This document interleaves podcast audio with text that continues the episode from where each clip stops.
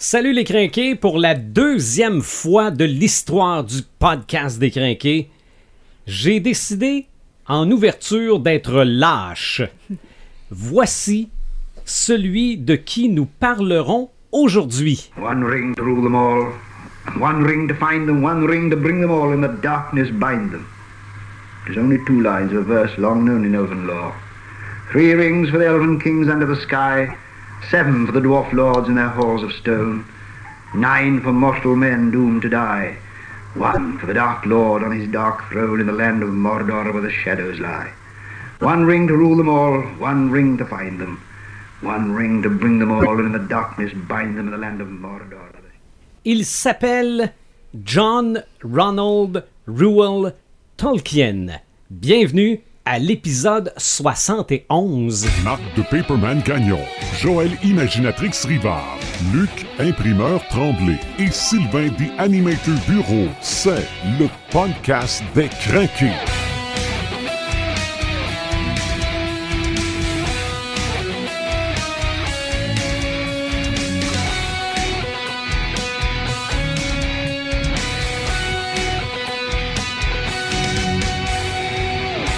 Encore une fois, aujourd'hui, nous prenons un gros morceau de la culture pop et nous tentons d'en comprendre l'importance. Oui. Et euh, on n'a pas à expliquer l'importance, je pense, beaucoup, mais d'en comprendre l'importance de Tolkien. On va voir ça aujourd'hui euh, dans cet épisode qui sera probablement, comme bien d'autres épisodes, un niveau 1 du sujet. Marc de Paperman Gagnon, salut. Salut. Euh, je sais pas si tu savais que moi, j'ai déjà mesuré 6 pieds 4. Ah oui? OK? Mais c'est avant de la connaître. OK? OK. Depuis que je la connais régulièrement, elle me scie les deux jambes. Donc, je mesure maintenant 5 et 1.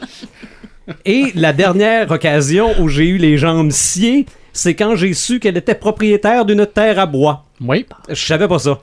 Joël, imaginatrix Rivard, salut. Bonsoir. Ça va bien? Oui, toi? Oui, ta terre à bois va bien? Oui, il fait longtemps que je peux aller la voir, je m'en Ouais. Ce que j'ai su aussi, c'est que faut pas suggérer de passer un pipeline sur sa terre à bois. Non plus. comme Gandalf a dit, C'est ça. Vous ne ne passerez pas. You don't mess with Imaginatrix. Et nous avons un invité aujourd'hui. Je t'invite, Marc, à nous le présenter parce que toi, ça, ça date des calendes grecques, cette amitié-là. Ouais, je te dirais que c'est euh, ça fait très très très longtemps. Euh, c'est Luc Tremblay. Luc Tremblay, c'est une euh, je te dirais comme une une référence au niveau de, de la culture geek au, euh, ben, à Rivière-du-Loup, je veux dire. Oui, on, on oui. a vraiment fait les, les, les 400 coups euh, du tout début de, de, de, de, notre relation avec le jeu de rôle, avec le, le- le grandeur nature, avec le gaming et tout ça. Euh, on a toujours été là. Euh, moi, je l'ai connu quand je suis arrivé à Rivière-du-Loup. Euh, je connais absolument, je connaissais absolument rien au jeu de rôle. Je commençais au jeu de rôle, puis ça a Mhm. été vraiment comme un mentor pour moi. Oui. Puis je veux dire, bon, la vie nous a séparés à un moment donné, ça fait partie de, de- de l'existence. là. C'est mal, c'est malheureux, mais des fois ça arrive. Là, mais écoute, on a, on a vécu tout ensemble. Je veux dire, Ok. moi, une grosse partie de ma, ma base de culture populaire, de- surtout de jeux de rôle, là, Mhm. ben, c'est avec Luc que je l'ai développé. Là. Ben, il- ça a été vraiment comme la petite étincelle. Ça prend, des fois, ça prend des rencontres Mhm. qui te. qui te. qui, qui part le feu. Oui. Tu sais, je veux dire, euh, puis ce feu-là, mais on, on, sait, on sait pas toujours qu'on l'a en, en, en- dedans de nous. Mhm. Tu sais, moi, j'étais toujours un, un garçon un peu plus gêné quand j'étais jeune, tout ça. Puis, ben, au fur et à mesure que j'ai connu Luc, que j'ai connu la- la- la- les gens au Rivière-du-Loup, j'ai Mhm. commencé à faire des jeux de rôle. Ben là, j'ai découvert que j'avais un certain talent. Oui. Tu sais, puis c'est avec des, des gens comme ça qui nous allument ça, parce que Oui. Luc était un peu il est plus âgé que moi. Donc, quand je suis arrivé au cégep, il était déjà là, il y avait déjà une base. Fait que ça a permis que mon feu s'est allumé. Oui. Puis, euh, il, a, il a brûlé pas mal, je te dis. Ah, il brûle encore pas pire, je trouve, moi. Salut, Ouais. salut, Luc, bienvenue dans notre studio. Merci de m'accueillir. Ben, ça nous fait grandement plaisir parce que pour les gens qui nous écoutent, oui, c'est peut-être la première fois que tu es dans le studio, mais je pense que c'est même pas la première fois dans le podcast. Non. Il y a eu le podcast sur la bouffe. La bouffe qui était là, tu étais avec nous autres au barbecue. Mais je pense Oui. qu'il est même venu jaser avec nous autres pendant le podcast sur la bouffe. Euh, Me semble, ouais, mais, il, ouais, mais euh, il est venu Ouais. aussi à quelques enregistrements. oui, quelques de les- enregistrements. les- sais, nos, nos- nos premières expériences. Exactement, début, mais c'est ça. Puis des, des, des, des premières de films aussi. euh, ouais, Ouais, ça, ouais. euh, première de film, j'ai, je vous ai accompagné une couple de fois, Ouais. ça c'est Mhm. certain. Oui. Effectivement. Et pour l'anecdote, OK, l'an- euh, il y a deux ans, j'ai fait mon pre- ma première activité de, de- de- de grandeur nature. Oui, effectivement. Et la- le premier personnage auquel mon personnage s'est adressé, c'est le personnage de Luc. OK? Qui était. Qui? Tracor. OK. Tracor, le- un Yénois. euh, euh, un exclu du clan qui est revenu Ouais. dans le clan. Donc, c'est une, histoire un peu compliquée, mais c'est un, c'est un marginal. Oui. C'est pour ça que euh, je me suis bien entendu avec le personnage de Sylvain. Oui. Un- Oui, moi, je suis un, un Euh, repris de justice. Hein? un, un- un scribe à Horatio. Horatio, qui est le personnage de Red. de Red the Gamer, exactement. Qui était un peu ton. ton euh, Ah non, mais j'étais comme, son, j'étais comme son homme de main. Hein? Imagine dans la vraie vie, moi, homme de main de Red the Gamer. Mais euh, c'est que on, on est Luc et moi depuis à peu près une heure qu'on est là. Puis, euh, puis Luc, à un moment donné, il regarde sa montre et dit Bon, ben là, on commence. Et il n'est plus Luc. et là, me pose des questions pour lesquelles j'ai aucune réponse. moi. Je- je- Donc, j'in- j'invente à mesure, mais ce que tu inventes à mesure devient Réel. du, du vrai pour là. Non, non, ça a été, ça a été bien, bien le fun. Ça a été bien, bien le fun. Euh, je vous rappelle que vous pouvez suivre nos podcasts sur notre site internet, podcastdécrinqué.website. Euh, sur Facebook, on est en vidéo aussi grâce à Dr. Phone. Euh, les différentes plateformes transmettent nos, nos podcasts aussi. Puis on a Euh, traversé Spotify, quoi? euh, on a euh, Google Play, Exactement. Apple, iTunes, Balado Québec. Balado Québec. Mais cette semaine, on n'a pas pensé à un cap psychologique de quelques milliers de... Ouais, mais je, ouais, on, était, on a passé le 10 000. OK.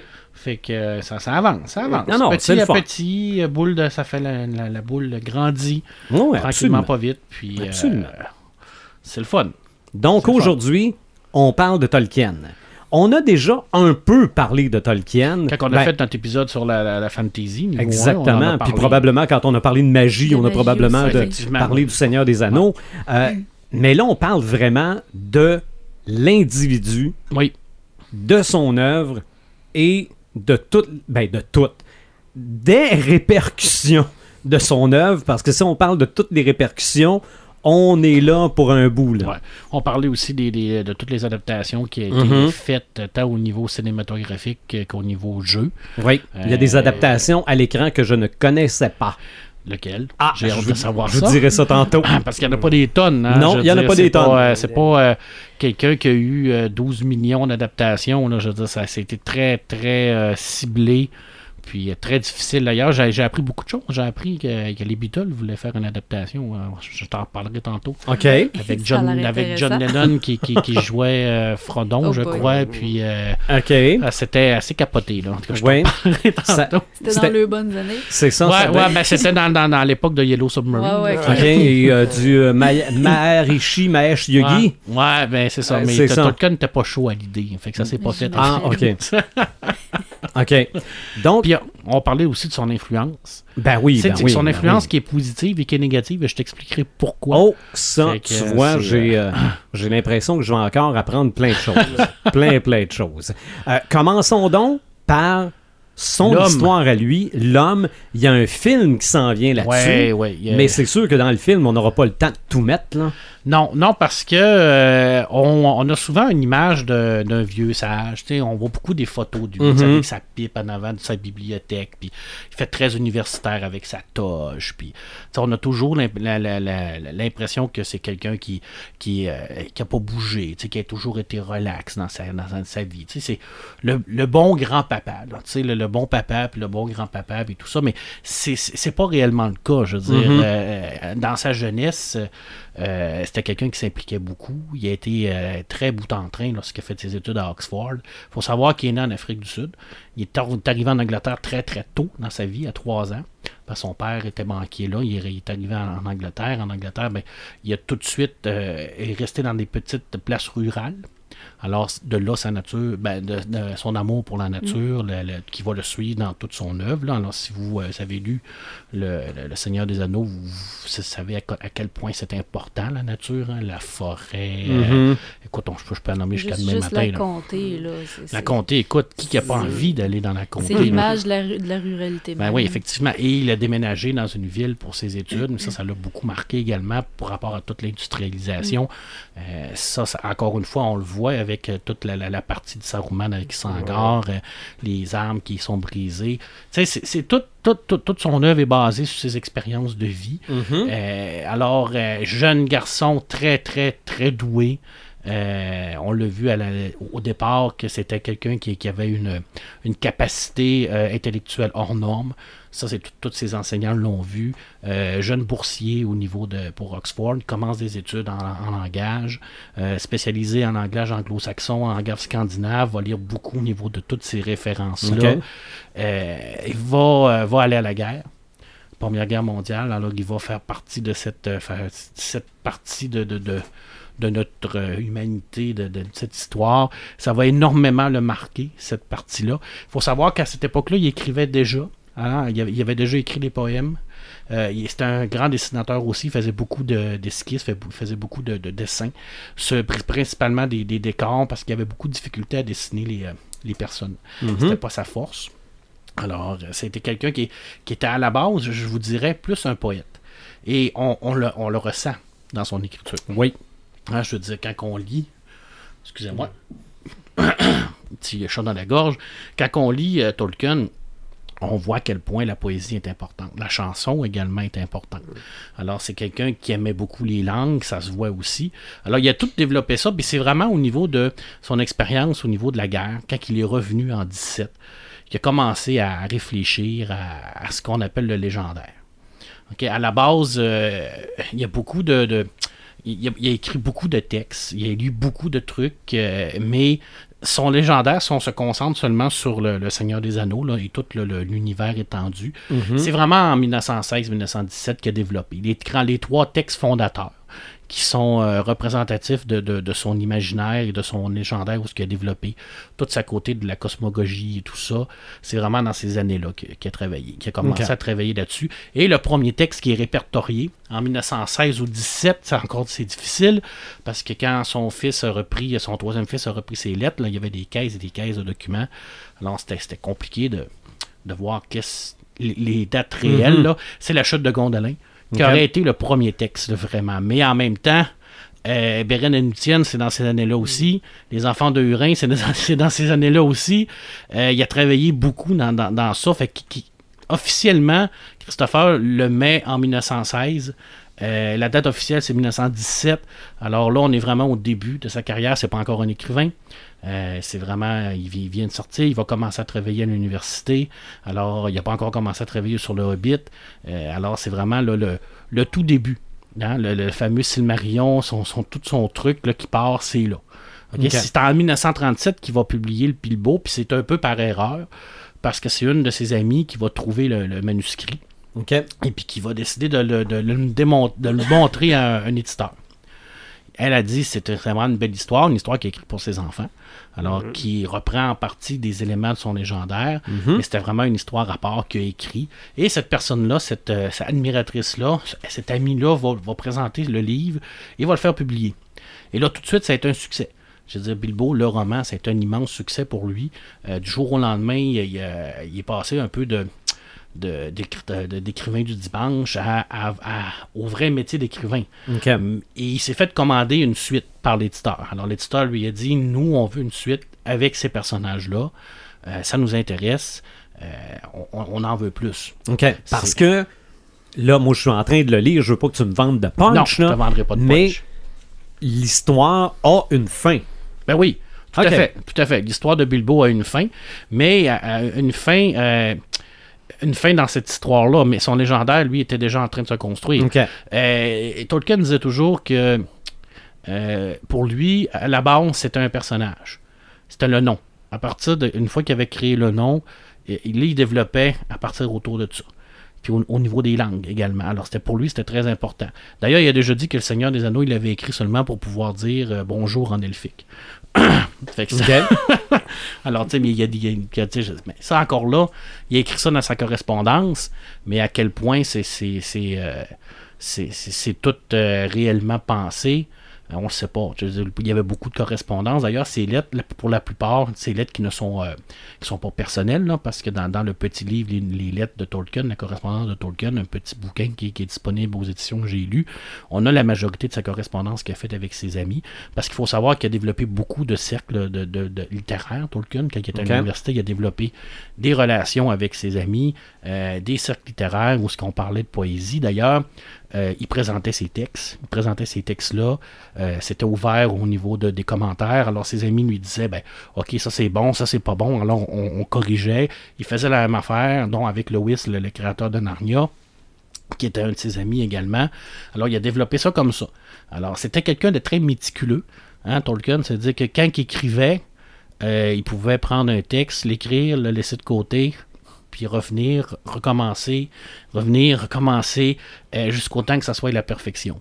Hein, c'était quelqu'un qui, était très, très euh, euh, attentif à tous les petits détails. Alors ça, c'est son, petit côté perfectionniste. On, le voit. Il a commencé à écrire Le Seigneur des Anneaux tout de suite après Bilbon, à peu près en 39, puis il l'a sorti en 54.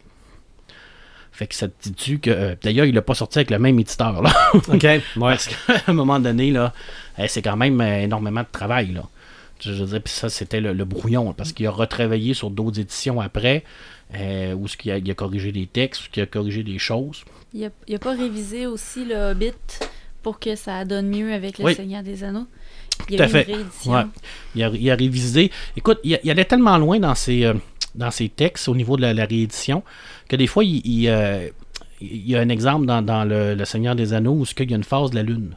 Où ce que les, les personnages commencent avec euh, une phase de la Lune et plus loin dans le chapitre, avec le temps, ben, la phase de la Lune était vraiment en parallèle avec ce que les, les- le nombre de temps qui avait passé. Alors, tout était calculé, tout était euh, pensé, tout était réfléchi par rapport à, à son univers. Alors, il n'y avait rien qui était laissé au hasard pour Tolkien. Tout était important. Chaque mot était important, chaque petite phrase était important. Et euh, c'est d'ailleurs une de ces... euh, euh, un reproche que pour plusieurs personnes lui, ben, lui, lui dit, là, c'est que c'est que c'était quelqu'un qui, qui était très ver- ver- ver- verbal. hein. Il écrivait Mhm. beaucoup, il décrit beaucoup. Oui. Hein, c'est quelqu'un qui va excessivement mettre d'accent sur l'environnement, sur le, le- le- le- son monde, son univers. Parce que son univers, il l'a développé. Je dis, c'est pas, ce n'est pas que de créer un personnage ou de créer une race, mais c'est de lui donner une langue, c'est de lui donner une histoire, c'est de lui donner une tradition, c'est de lui donner des personnages historiques, c'est de lui donner des fausses archives. Parce que dans Le Seigneur des Anneaux, il, développe ce côté archive-là, ces faux documents-là dans, dans le roman, qui a développé des cartes très importantes dans Tolkien. Je veux dire, la majorité des cartes dans Le Seigneur des Anneaux, euh, c'est lui qui les a faites, mais il faut savoir que Christopher Tolkien les a dessinées. Parce que Christopher Tolkien a travaillé sur le Seigneur des Anneaux. hein. Il a travaillé beaucoup sur le Seigneur des Anneaux. C'était vraiment son. Avec Lewis, c'était la personne qui, l'a le plus aidé au niveau de ses révisions. Puis il a fait énormément de cartes par rapport au croquis que son père faisait. Alors c'était très important. Euh, Quand il a écrit Bilbo, il a commencé par faire la carte hein, au départ. Alors à partir de la carte, il a développé son histoire. Alors, c'est- quelqu'un qui est. C'est un, un créateur d'univers parce qu'il ne s'est pas limité à créer une histoire puis de, de dire, ben, gars, Bilbo, c'est Bilbo. Mhm. Puis euh, ça, finit, ça finit comme ça. Non, Bilbo, il vient de quelque part. Euh, c'est qui son père? C'est qui son grand-père? Euh, sa famille vient de où? Où est-ce qu'il est né? Comment il a vécu? Où est-ce qu'il est allé? Pour lui, c'est important. Euh, c'est quoi qu'il mange? Euh, comment il s'habille? Tu sais, c'est tous des petits détails qui paraissent anodins, mais qui font en sorte que on, on- on s'attache terriblement à ces personnages-là parce qu'on a l'impression de, de- de les connaître.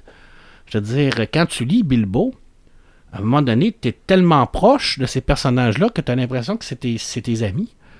Tu sais, euh, dès les premières pages, tu t'attaches à ce personnage-là. Tu, tu vois où ce qu'il vit. Premièrement, tu as envie d'aller vivre avec lui. Je veux Mhm. dire, comme je l'ai dit tout à l'heure, la comté, c'est extraordinaire. Je veux dire, il n'y a pas personne de, de sensé qui voudrait pas aller vivre là. là. Je veux dire, écoute, c'est- pratiquement le paradis. D'ailleurs, pour lui, c'était ça. Là. Je dis, c'était la nature, c'était verdoyant. Ça représentait sa jeunesse dans, dans, dans, dans, dans les, les, la communauté rurale. Tu sais, je veux dire, pour lui, la comté, c'est le paradis. Tandis que Mortard, ben, c'est carrément le contraire. C'est des champs de bataille, c'est stérile, c'est les cendres, c'est la violence, c'est tout le côté du mal. Alors, euh, pour lui, c'est représentatif de toute son expérience qu'on a. Donc, on sort le Seigneur des Anneaux en 54-55. Euh, à la base, euh, il, y a eu beaucoup de difficultés à faire le publier parce qu'il voulait le publier avec le Silmarillion. Le Silmarillion qui est un peu un genre de condensé, résumé de son, euh, de, de son univers, de, sa, de son légende. Alors lui, il voulait le sortir comme ça en un tome. Bien entendu que les éditeurs ils ont dit non. Parce que le- le- pour eux autres, c'était trop. Euh, alors, il y a eu beaucoup de, de- de discussions, il y a eu beaucoup de portes qui se sont fermées, beaucoup de. de- on est revenu en arrière, on a essayé de, faire en sorte de trouver des compromis, on l'a sorti en trois tomes, on a sorti les titres. D'ailleurs, Le Retour du Roi, le, le troisième livre, il n'était pas d'accord avec ce titre-là. Pour lui, c'était La guerre de l'anneau qu'il voulait avoir. Parce que Le Retour du Roi, quand tu l'as lu, le livre, le titre spoil complètement le livre. Ouais. Je veux dire, la livre est basée sur le retour d'Aragon, euh, qui va devenir le roi du Gondor, qui va unifier le- le- les hommes euh, sous sa bannière pour combattre Sauron. Je veux dire, mais c'est un punch en tant que tel, on le sait, mais le titre vend un peu l'histoire. Puis celui, il aimait pas ça, mais à un moment donné, ben, t'as pas le choix. Alors, succès quand même assez modeste à la sortie de- du Seigneur des Anneaux, euh, ce, qui, euh, ce qui va vraiment déclencher la popularité de, de Tolkien, c'est quand il va être publié aux États-Unis, où ce qui va avoir une très très grande popularité au, au point de vue des cercles hippies, la contre-culture américaine et tout ça. Euh, pas la contre-culture, mais plus la, la- la culture hippie américaine. Là, il va y avoir une grosse, grosse vague où ce que les gens là, vont vraiment avoir un- comme un, un immense là, euh, euh, amour pour, pour cette histoire-là. Ok. Ils vont vra- là, il va vraiment avoir beaucoup de, de pression au niveau de, de- ses admirateurs et tout ça. D'ailleurs, ça l'a un peu dérangé. Il a redéménagé dans, une place plus relaxe avec sa femme euh, parce qu'il y avait, oui, des- il avait des lettres et tout ça. Euh, c'est quelqu'un qui, qui, aimait cette tranquillité-là, malgré le fait qu'il a été très euh, actif dans sa jeunesse. Il a quand même continué à- à poursuivre ses cercles littéraires et sa correspondance tout au long de sa vie. Mais c'est sûr que quand il a développé sa famille, il s'est consacré énormément à sa famille. Euh, on le voit dans sa correspondance, tout l'amour qu'il avait pour ses enfants. C'est extraordinaire. Je veux dire, on le voit d'ailleurs avec ses photos d'archives où ce qu'on peut le voir là, euh, couché à côté de ses enfants dans, son jardin, euh, en train de dormir au soleil. Il a écrit des lettres, énormément de lettres à ses enfants. Il a inventé des contes pour ses enfants. Je veux dire, il a inventé un conte à un moment donné parce que son fils avait perdu une poupée à la plage. Alors, pour le consoler, il a inventé un conte de cette poupée-là qui prenait vie et tout ça pour, pour le consoler. Alors, c'était un immense créateur qui euh, euh, utilisait toutes ses, ses capacités pour vraiment développer son univers. Puis il l'a fait en collaboration avec certains de ses, amis. Lewis, entre autres, a été très important pour lui. Alors, Lewis, c'est le créateur des Chroniques de Narnia. Les Chroniques de Narnia, qui est une autre série majeure dans la fantasy. Là, je vais en venir avec mon pourquoi. Je te dis tout à l'heure que ça peut être négatif, l'influence de Tolkien, et tu vas comprendre pourquoi. Euh, il l'a fait en collaboration, bien entendu, avec Edith, son épouse. Edith, qui est une, une merveilleuse histoire d'amour, parce qu'Edith, il l'a rencontré très, très tôt. Il l'a rencontré, je ne me trompe pas, au début des années euh, 10. Euh, il était très jeune, il a attendu sa majorité pour le demander, la, le demander en mariage. Euh, elle était déjà fiancée, alors il a fallu qu'elle courtise pour qu'elle change d'idée. Euh, lui, il était catholique. Elle, elle l'était pas. Alors, elle s'est convertie, malgré le, le- malgré le fait que ses parents voulaient pas. Alors, tu sais, il y a, il y a- une histoire d'amour. D'ailleurs, l'histoire de Beren et Luthien est, est prati- est pratiquement basée sur cette histoire d'amour-là. Mais il y a également Faramir et Owen qui euh, se ressemblent également beaucoup parce que dans, dans le film, on le voit un petit peu, mais dans le livre, Faramir, il faut qu'il la courtise, Eowyn, parce qu'Eowyn est, est- est en amour avec Aragorn. Euh, je veux dire, c'est, c'est- elle était blessée, il va avoir une, des, des- des grandes discussions pour développer ça. Alors, c'est un peu sa relation qu'il a vécue avec sa femme, et sa femme va, va être toujours avec lui en arrière, va recopier ses textes, va l'aider à l'intérieur de tout ça. Alors, c'est vraiment une, une relation fusionnelle qui a été développée. Je pense que ça, on va le voir dans, dans le biopic, hein, je l'espère, là. Parce que c'est une partie importante de sa vie. D'ailleurs, on va voir aussi toute sa jeunesse là, dans les extraits qu'on a vus. Là. Tu sais, Ouais. qu'il est capitaine de rugby. Tu sais, là, les gens qui pensent qu'il n'a rien, rien fait, là, non, tu sais, il, il était pratiquement membre ça. de tous les clubs de son université. C'est ça, c'était pas, un- pas un philosophe avec Non, une non. pipe. là. Non, non. Non, mais c'est ça la problématique, c'est qu'il était philosophe. Aussi, là, Il mais. euh, était poète, il était philosophe, il était linguiste, il était universitaire, il était chercheur, il était auteur, il était homme de lettres, euh, mais en même temps, il était capitaine de son équipe de rugby, puis il performait. Euh, il était membre de pratiquement toutes ces associations au niveau étudiant et il s'impliquait beaucoup. Il a créé des cercles littéraires, je veux dire, c'est- c'était quelqu'un qui bouillonnait. C'est quelqu'un qui avait une culture extraordinaire aussi, aimait beaucoup, je l'ai dit tout à l'heure, les, euh, la langue anglo-saxonne, les langues scandinaves. D'ailleurs, beaucoup de, ses références au niveau de, de- de son écriture vient de toute la mythologie scandinave, euh, tous ses accents au niveau de son langage, parce qu'il a créé beaucoup de langues. D'ailleurs, toutes ces, ces créations de langues, ça fait partie de, de sa relation avec ses cousins et ses cousines. Il y avait deux de ses cousines. Puis probablement que, que Joël, toi, tu vas pouvoir me dire plus, parce que moi, je sais que ma conjointe, quand elle était petite avec sa sœur, ils s'inventaient des langages. Ils s'inventaient des mots particuliers que rien qu'eux pouvaient comprendre. hein. Puis c'est beaucoup plus relatif par rapport aux, euh, aux jeunes filles qui le font. Je vois ça dans, dans- dans- avec ma fille également, qui, avec ses amis, développe un genre de, de, de, de, De code. de Ouais. code entre eux autres. C'était plus, euh, pas quand on était très jeune, mais quand on était plus vieille, pré-adolescence, là, Ouais. adolescence, on, Ben, moi, j'ai connu on ça au début du secondaire. Ouais, c'est ça. Mm. On, on aimait ça, s'inventer des codes pour que les, les, les gens nous comprennent pas. Puis- Mhm. Ouais, eh ben, c'est ça. Alors lui, à partir de là, il a, il a- il a connu ça, puis il a développé ça. Mais tu sais, quand on regarde les langues anglo-saxonnes, les, les, les, les langues sont un peu plus euh, germaniques avec des gros, euh, des gros accents, tu sais, les, les, les- comme puis on le sent dans, dans, dans, le langage de Tolkien, surtout au niveau des nains ou surtout au niveau des orques. Tu sais, c'est- on, on- on le sent, tandis qu'au niveau des elfes, ben là, c'est, c'est plus doux, c'est plus euh, développé. Mais encore là, il, il a développé ces langages-là, mais on pourrait pas avoir une conversation, toi puis moi, en elfique. On pourrait l'avoir par rapport aux, elfes qu'il y a à l'intérieur du, du Seigneur des Anneaux. Euh, on pourrait avoir quelques mots qu'on pourrait se parler. On ne pourrait pas avoir une conversation de 20 minutes là, en elfique. Là. Je veux dire, c'est pas aussi développé que ça. Là. Je veux dire, il y a des gens après ça qui l'ont porté à, à un autre niveau. Là. Tu sais, je veux dire, il y a des gens qui, après ça, ont, ont pris une partie de cette œuvre-là puis qui, ont, qui ont décidé de nous, on va le, le, le porter plus loin. Là. Mais à la base, là, je veux dire, les elfes dans le Silmarion, euh, on, on pourrait pas parler dans ce langage-là parce que oui, il a développé certains mots, oui, il prenait certains mots, puis il disait, bon, dans ce langage de Noldor, ça se disait comme ça, dans le Teleri, ça se disait comme ça, dans le Kenya, ça se disait comme ça. Il s'amusait à faire ça. Mais il n'a pas développé un langage euh, de A à Z pour chaque race des elfes. À un moment donné, il y a quand même une limite là, à ce qu'un homme peut faire aussi. Là.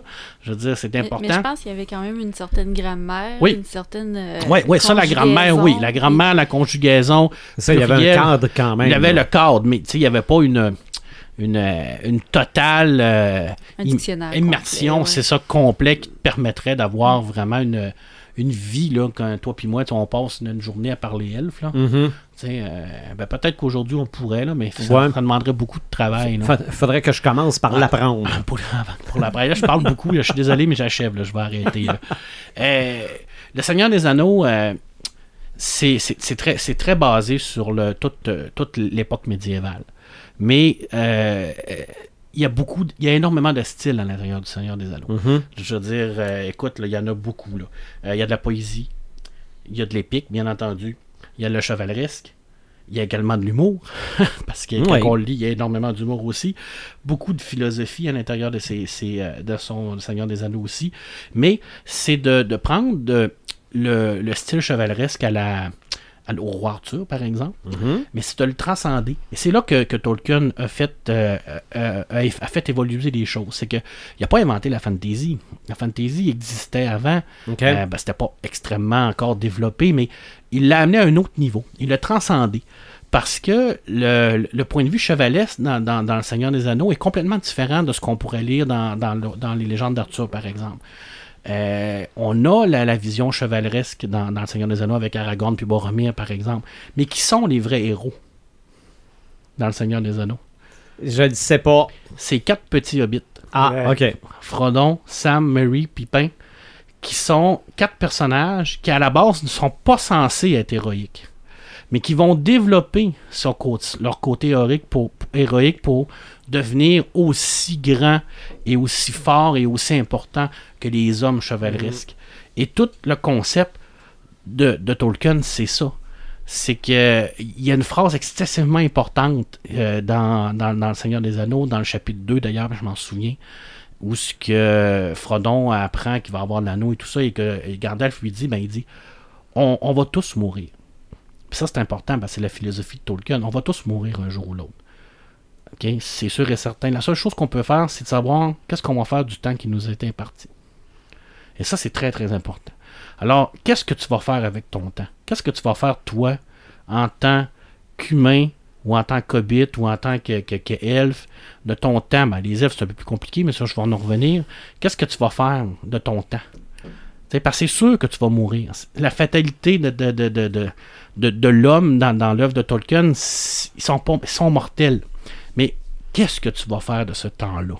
Tu peux décider de dire je vais rien faire, ou tu peux décider comme Frodon de dire ben moi je vais prendre mon destin, puis je vais y aller. Je vais aller faire m'aller détruire l'anneau. Je vais y aller, moi, le, le détruire l'anneau. Je vais le faire ce que tu me, demandes- tu me demandes. Puis c'est ça l'important. Je veux dire, Tolkien, dans toute sa vie, c'est ça qu'il a fait. Mhm. Tu sais, je veux dire, il, il savait qu'il était mortel, mais qu'est-ce qu'il a fait de son temps? Ben, c'est de développer ça. C'est développer son œuvre, développer son univers. Quand on est arrivé en 73 à sa mort, il avait publié que Bilbo, puis que Le Seigneur des Anneaux, qui était relié avec, avec- Mhm. directement avec cet univers-là. Bon, il y avait, le, le- le- il y avait d'autres d'autres choses que publier. Là. Il a publié un paquet d'autres affaires, là, des, des- des recueils de poèmes, puis des, des, euh, des contes que- qu'il a revisités. Et puis, euh, à sa mort, quand, on, euh, quand il a donné la- la- les droits littéraires à son fils, Christopher Tolkien, et là, on a commencé à voir l'arbre qui cachait la forêt. Et là, on a vu que, OK, le monsieur, là, il avait travaillé toute sa vie. Là. Mais c'est parce qu'il n'a pas eu assez de sa vie pour tout sortir. Et c'est là qu'on a vu à quel point il avait développé cette œuvre-là. Et euh, on ne peut que remercier le ciel que Christopher Tolkien, qui a été si proche de son père et euh, a, compris à quel point euh, cette œuvre-là était importante. Parce qu'il aurait pu décider de rien faire. Tu sais, Malgré que son père lui a dit je te, je te lègue les droits, je veux que tu continues mon œuvre. Il aurait pu décider de dire ben moi ça me tente pas. Euh, je, je vais vivre sur les, les, les, les, les, Les redevances. les redevances toute ma vie, puis tout ça, mais non. Christopher Tolkien, c'est également un homme de lettres, c'est également quelqu'un qui, qui est très cultivé. Alors lui, il l'a développé. Hein, et il a sorti le, livre le plus important, c'est le Silmarion. Le Silmarion, c'est un condensé du légendaire. C'est-à-dire, c'est un peu comme un résumé de tout ce qui est sorti. De premier âge, deuxième âge, troisième âge, le temps des valeurs, le temps des, des arbres et tout ça. Mais c'est un condensé. Alors, c'est des textes qu'il a pris à l'intérieur de son légendaire, qu'il a retravaillé, bien entendu, puis qu'il a mis à l'intérieur d'un bouquin. Les 12 volumes de l'histoire de la Terre du Milieu, ça, c'est réellement toute l'œuvre de son père. Alors, qui est relié dans ces 12-là. 12 volumes qui nous expliquent chaque texte est repris intégralement comme son père le fait, avec quelques petites corrections pour rendre ça lisible, parce que paraît-il que des fois c'est un peu plus compliqué, et euh, sont annotés et expliqués par euh, Christopher Tolkien. Mais si on veut vraiment avoir le légendaire, tout comme lui l'avait pensé, c'est les 12 livres-là qu'il faut lire. 12 volumes. 12 volumes. Alors, Ok. qui sont reliés vraiment là, à son monde. là. Les histoires, qu'il a tout écrit, toutes les, tout ce qu'il avait pensé. Mais mais il y a du monde assez craqué pour les 12 volumes. Oui, ben oui, tout à fait, parce que sinon ça n'existerait pas. Mais ce n'est pas, pas 12 volumes que tu lis comme un roman. OK. C'est plus comme. C'est réellement un Euh, documentaire. C'est réellement des, des petites histoires qui sont mises ensemble, qui des fois peuvent avoir 4 ou 5 ou 6 ou 7 versions différentes avec des noms différents. Mhm. Alors c'est sûr que c'est pas euh, recommandé pour euh, les gens qui euh, voudraient rester à la surface de Tolkien. Moi ça. je dis toujours. Ou, ou qui commence. Ou comme qui commence, comme toi. Quand quelqu'un qui commence, c'est toujours Bilbo le Hobbit qui est la base, parce que c'est vraiment comme le roman fondateur. Après ça, on y va avec Le Seigneur des Anneaux. Et si tu veux en savoir plus, moi je te conseille le Silmarillion. Mais après, habituellement, les gens arrêtent après ça. OK. Les, les crinqués vont continuer avec les autres volumes, là, mais habituellement, c'est ces trois bouquins-là. Là, je veux dire, après ça, tu as une bonne idée de, de- de- de ce que Tolkien voulait nous faire voir. La communauté euh, de Tolkien et d'a- d'admirateurs de Tolkien, ben, elle est excessivement importante dans le monde. Puis Puis cette communauté-là, ben, elle, elle- elle a plusieurs branches. hein. On a les, les- les- gens qui, euh, qui vont faire vraiment du cosplay, du, du grandeur nature de Tolkien, qui vont se déguiser en, en, en personnages euh, iconiques comme Gandalf, euh, et ainsi de suite. T'as la communauté des, des- des amateurs de, de tout son œuvre littéraire, les crinqués Mhm. qui vont lire les 12 œuvres là, et tout ça. Puis t'as l'autre toute communauté, c'est ce qu'on peut appeler le gaming. Là. Ouais. Jeux de rôle, jeux Ouais. de plateau, euh, les jeux, et ainsi de suite. Mhm. Puis C'est ça la beauté de, de cette communauté-là, c'est que c'est comme plusieurs branches Ouais. d'un arbre qui forment un tout, dans le fond, qui forment le grand arbre de, des ça, amateurs de Tolkien. Ça, ça part du même tronc. Ça part du même tronc, puis ça, ça, ça, ça arrive là.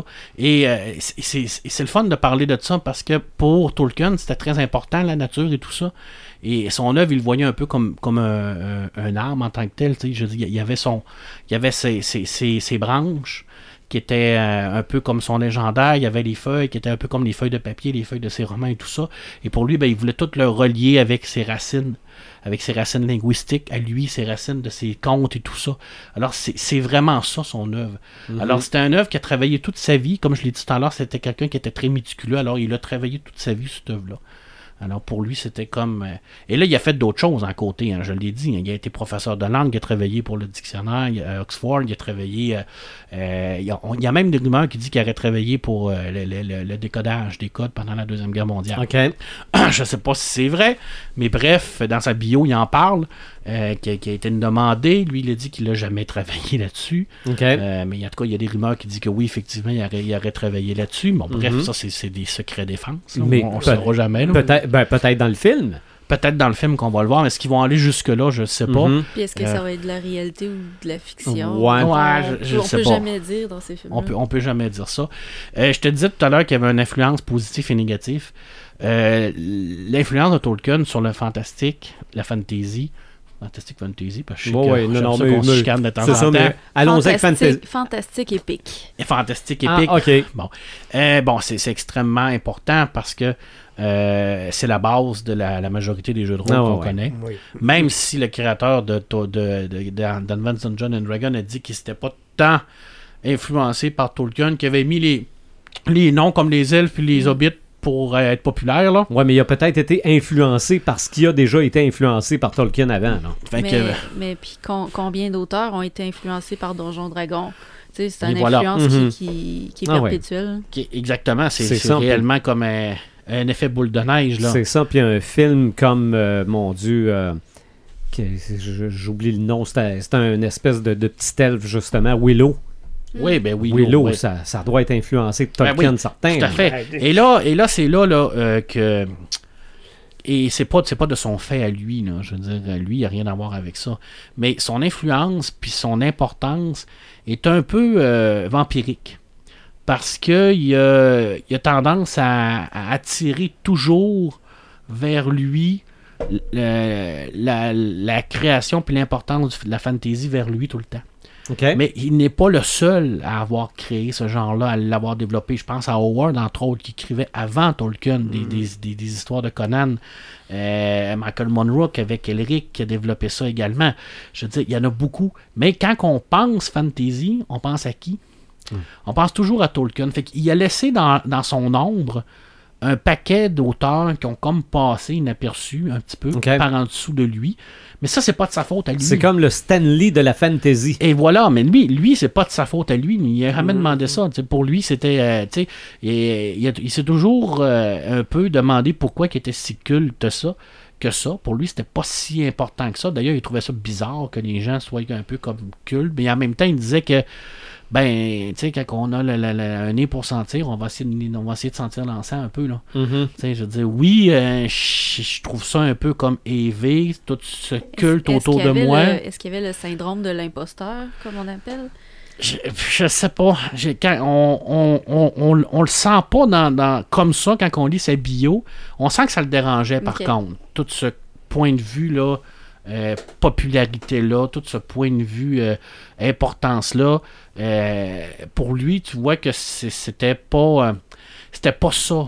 C'était pas la finalité de, son, son travail. C'était pas de devenir le, le grand créateur de la fantasy, puis le- le- les gens euh, qui, ou- qui va influencer tout le monde. C'était pas ça Parce, pour parce lui. qu'en là. fait, c'est pas le créateur de la fantasy. Non, non, il y avait de la fantasy avant lui, mais il l'a transcendé. Mm. C'est-à-dire qu'il l'a, il l'a amené à un autre niveau. Il l'a Mhm. développé à un point où ce que maintenant, quand on lit un roman de fantasy, ben on se dit ben ça, ça ressemble à Tolkien. Ok. Je dis quand on voit un film, euh, ben tu te dis ouais, ça, ça ressemble à Tolkien. Ah, ça, il y a des elfes, c'était dans Tolkien. Ah, ça, il y a des nains, c'était dans Tolkien. Il y a toujours ça. Mhm. je quand on, quand on lit euh, Tolkien, et comme quand on lit Lovecraft au niveau de l'horreur, après, on a toujours, on, on le voit partout. Ah. On, on a tout le temps tendance à le voir, puis on se dit Ah oui, ça c'est vrai, ça il l'a fait, ah ça il l'a fait, tu sais. Un peu comme les Simpsons l'ont fait là, dans South Park. Là. Tu te dis Ah, il a tout fait, il a tout inventé, il a tout. Oui, oui, il a inventé beaucoup de choses. C'est vrai que- qu'il a fait énormément de, de, de bien à la fantasy, mais en même temps, ben sa postérité euh, a jeté un ombre sur beaucoup de créateurs. Qui, qui, des fois, il y, en, il y en a, il y en a certains à l'intérieur de ça qui en veulent aussi. hein. Mais en même temps, c'est pas de sa faute à lui. Je veux dire, tu peux pas vouloir à, à un créateur parce que son œuvre l'a dépassé. Ah ouais. Je dis, c'est les gens, qu'est-ce qu'ils en font avec? Je dis, c'est les critiques littéraires, c'est les créateurs, les autres qui vont, qui vont tout le temps ramener ça à, à, à Tolkien. Je dis, qui, qui, est, qui est le plus important, tu sais, euh, les grandes questions. Euh, Est-ce que c'est Howard avant Tolkien ou Tolkien avant Howard? Mhm. Cette grande question-là, c'est une question éternelle dans la fantasy, mais c'est une question qui est complètement inutile. C'est une question qui est complètement futile parce que c'est deux styles complètement différents. C'est ça.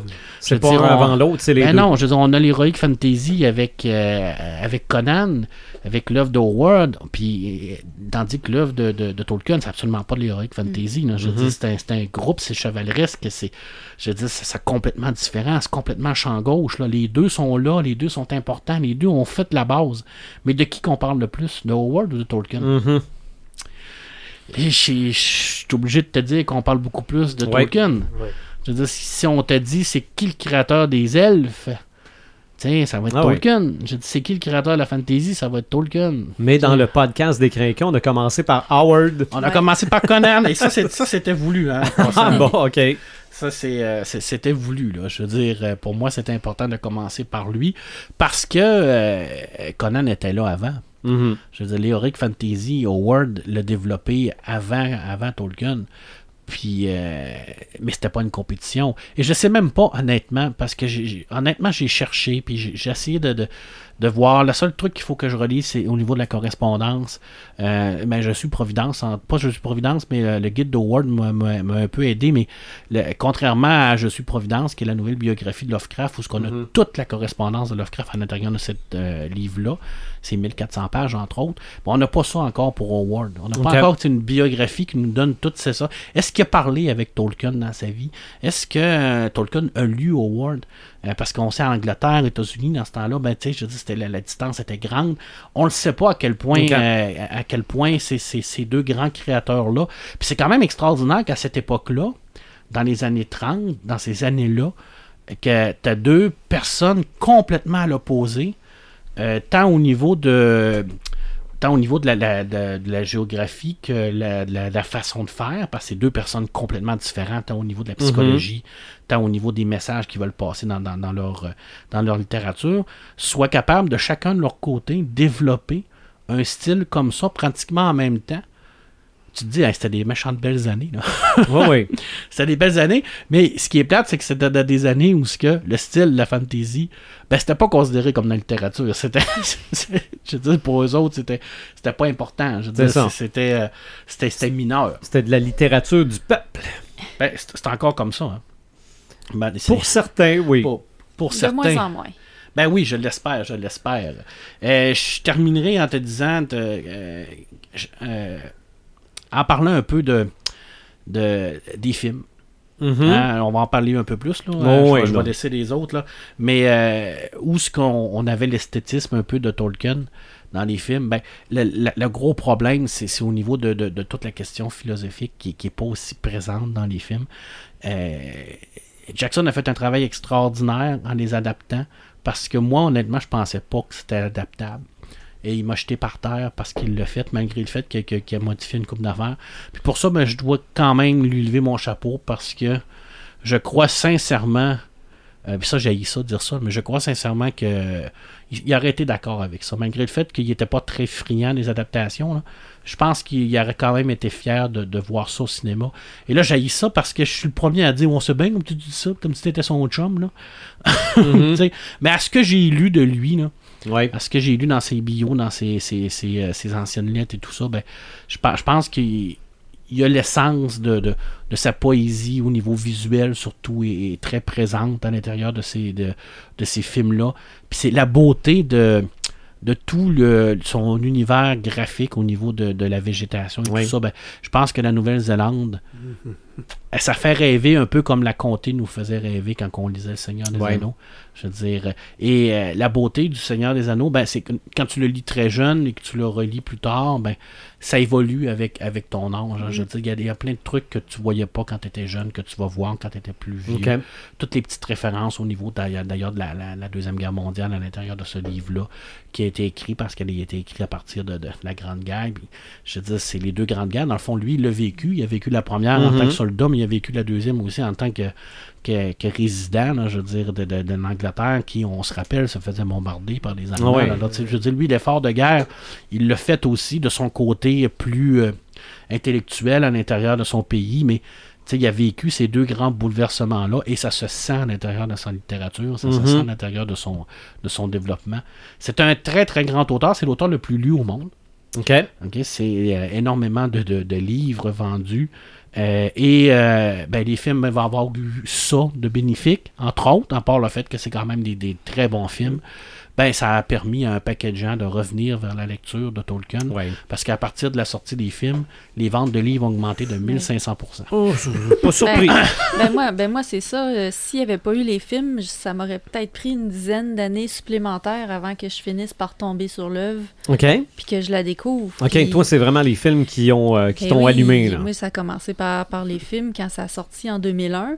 Puis euh, j'ai vu le premier film, j'ai clenché la trilogie de livres dans les mois qui ont suivi. Puis après ça, j'ai enchaîné avec Bilbo. Puis, euh, puis sachant que c'est ça qui m'a inspiré aussi dans l'écriture. Mhm. Euh, pas de film, j'ai pas connu Le Seigneur des Anneaux, j'ai pas connu les livres, j'ai pas écrit mon livre. euh, je serais même pas un auteur encore aujourd'hui si les films à la base n'avaient pas existé. C'est aussi, aussi niaiseux que ça, mais ça reste que c'est une bonne façon de transmettre de l'information par rapport à la culture. Ouais, oui. euh, C'est ça. Si le, si le film te donne le goût d'aller à l'œuvre Mais- maîtresse, Puis souvent, ça arrive. Paperman est content. Oui, oui. Oui, ben il faut, c'est ça. Moi, je dis toujours que euh, idéalement, j'aime mieux qu'on passe par Tolkien, par les romans, puis ensuite par le film. Mais bon, Mhm. on est en 2019. Euh, quand ça a sorti, c'était en 2000. à peu 2001. près, 2001. 2001. Eh, tabarouette, je suis vieux. Euh, ouais. Hey, ça fait quand? Ça fait 18 ans? Ouais.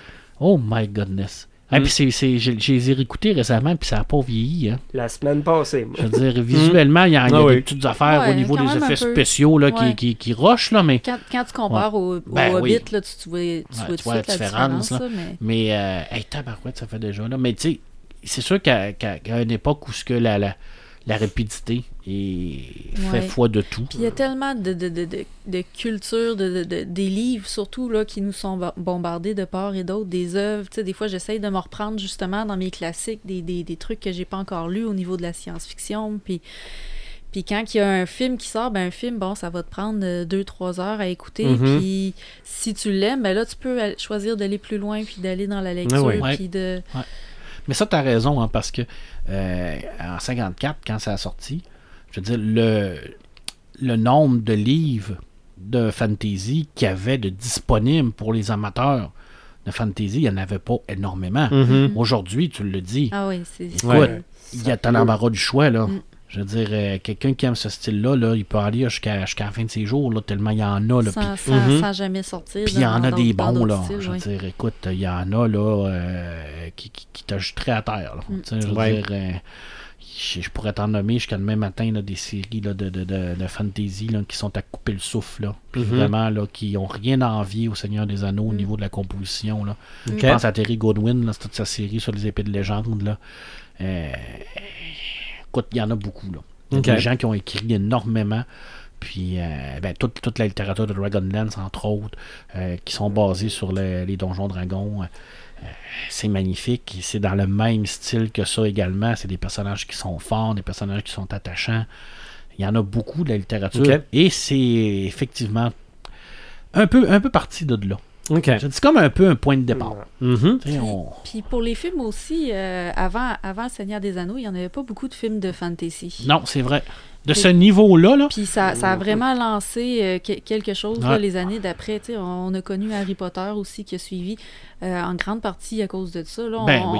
on, a, on a voulu aller plus dans ce style-là, le fantastique, le fantasy. Puis euh, ben, on, on a vu que c'était. euh, que, que ça dépassait là, les, les- les petits bonhommes en, en armure avec une épée là, qui se battent Ouais, c'est ça. Parce que là, j'étais encore. à- J'étais pour revenir avec mon Willow, là. Ben oui, mais Willow, c'est c'est- c'est- c'est quand un. même- C'est quand même un classique. Ouais, Willow, Willow, là. c'est un classique. Mais, là, mais ça, c'était peut-être justement le peu de fantasy. Willow, Dark Crystal, peut-être? Legend avec Tom Cruise. Ouais. Ouais. Mais, mais je veux dire, au niveau des effets spéciaux puis du grandiose, là, c'était pas le Seigneur des Anneaux. là. Non, je veux dire, à ce, à ce niveau-là, euh, Joël a raison. là, ça a été vraiment comme euh, un élément déclencheur parce que là, on, on- on a, on a vu qu'on pouvait premièrement faire des films à grand déploiement avec Mhm. ce style-là. Puis on a vu également avec Le Retour du Roi qu'on était capable de faire des films qui étaient oscarisables. En Mhm. parlant d'un- d'un d'un- d'un thème et d'un style littéraire qui est regardé et boudé par la majorité des grandes critiques littéraires en Mhm. se disant que c'est un sous, une sous- qui appelle ça de la parole littérature. là. moi, ça me fend le, le- le cœur quand les gens me disent tu lis de la parole littérature. J'ai toujours envie de, de prendre un livre et d'y rentrer dans, dans la C'est ça. gorge. là. Mais ça serait brisant un livre pour rien. Ça serait briser un livre Mm. pour rien. Là. tu sais, je veux dire, puis de, de le porter au grand écran, puis de le dire, ben, regardez là, la puissance des textes de cet homme-là, ben, ça vaut tous les grands écrivains que vous pouvez Ouais. lire. Tu sais, je veux dire, dépasser votre niveau, euh, aller plus loin. Mhm. Essayer de découvrir d'autres styles. Ça fait du bien des fois de découvrir d'autres euh, styles. Au point de vue philosophie, là, Tolkien, je veux dire, il y a tellement de leçons de vie à apprendre en arrière de ça. Moi, quand je l'ai découvert, euh, j'étais dans une période de ma vie où j'avais besoin d'une- sortie de secours, un peu, si on veut. là. J'avais besoin d'un Mhm. échappatoire. Puis c'est arrivé direct au bon moment. Euh, tu sais, j'avais, j'avais, je pense, 15 ans à l'époque. Euh, je m'en allais vers l'âge adulte. Puis je voulais pas avoir de responsabilité. Je voulais pas m'en aller vers ça.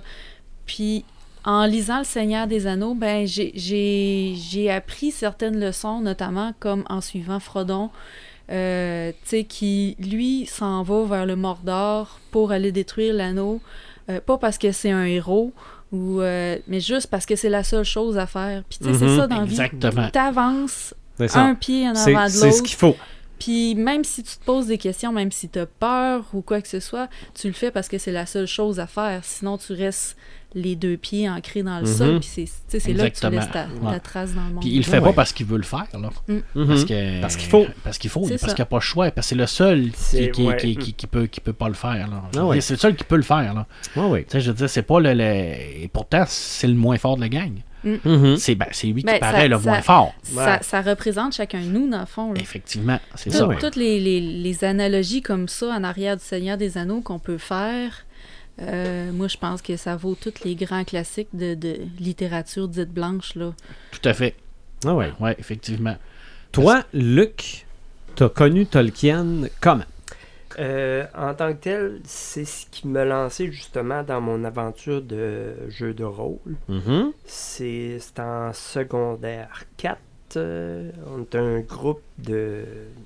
Dans le temps, j'étais en génie en herbe. Puis, euh, un de mes amis me dit, Ah, on va. On va il m'a parlé des jeux de rôle. Puis, il dit, j'aimerais ça. Il dit que t'embarques. Puis, il m'a parlé de MERP. MERP, c'est Middle Earth Role Playing Game. OK. Première adaptation du jeu de, du monde de Tolkien dans le jeu. OK. La terre du milieu. Ça. Il me dit, il dit, on va jouer à ça. Il dit, c'est ça, je vais m'acheter. Je dis, ouais, mais il y a Donjons et Dragons. Il dit, non, non. Donjons et Dragons, il dit, Petite affaire, là, Ouais. que tout le monde joue à ça. il dit MERP, c'est mieux. Puis il dit, c'est le monde de la Terre du Milieu. La Terre du Milieu, c'est quoi? Il dit, tu connais pas ça? Je dis, non. Dit, bon, il y a trois livres. ben, il dit, il y a, il y a- il y a cinq livres. Il dit, t'as la, communauté de l'anneau, les deux tours, le retour du roi, t'as Bilbo le Hobbit, puis t'as le Silmarillion. J'ai OK. Il dit, dans l'ordre chronologique, c'est quoi? Il dit, OK. Il dit, c'est Silmarillion, Bilbo le Hobbit, puis les trois autres. J'ai c'est beau. Je vais lire ces trois-là dans cet ordre-là. Il dit, man, t'es malade. Mais c'est ce que j'ai fait. T'as pour- t'as commencé direct par le style Marion. Oui, OK. c'était très difficile, mais j'ai passé au T'as travers. survécu. Puis quand j'ai tombé dans, dans Bilbo, ben je l'ai dévoré. Ouais, parce que là, tu te dis, mon Dieu, Hey. c'est-tu le même écrivain? il est passé du plus plus c'est ça, tu, tu- tu C'est ça. Ouais, c'est ça, là, tu sais. Puis après ça. Puis c'est ce qui m'a lancé vraiment vers les jeux de rôle. OK. Fait que c'est- pour moi, c'est ça l'influence de Tolkien pour moi. Puis je suis un peu comme Marc. euh, quand l'adaptation, il parlait d'une adaptation au cinéma, j'avais vu le dessin animé Ouais, de en Ralph, euh, rotoscopie, ouais.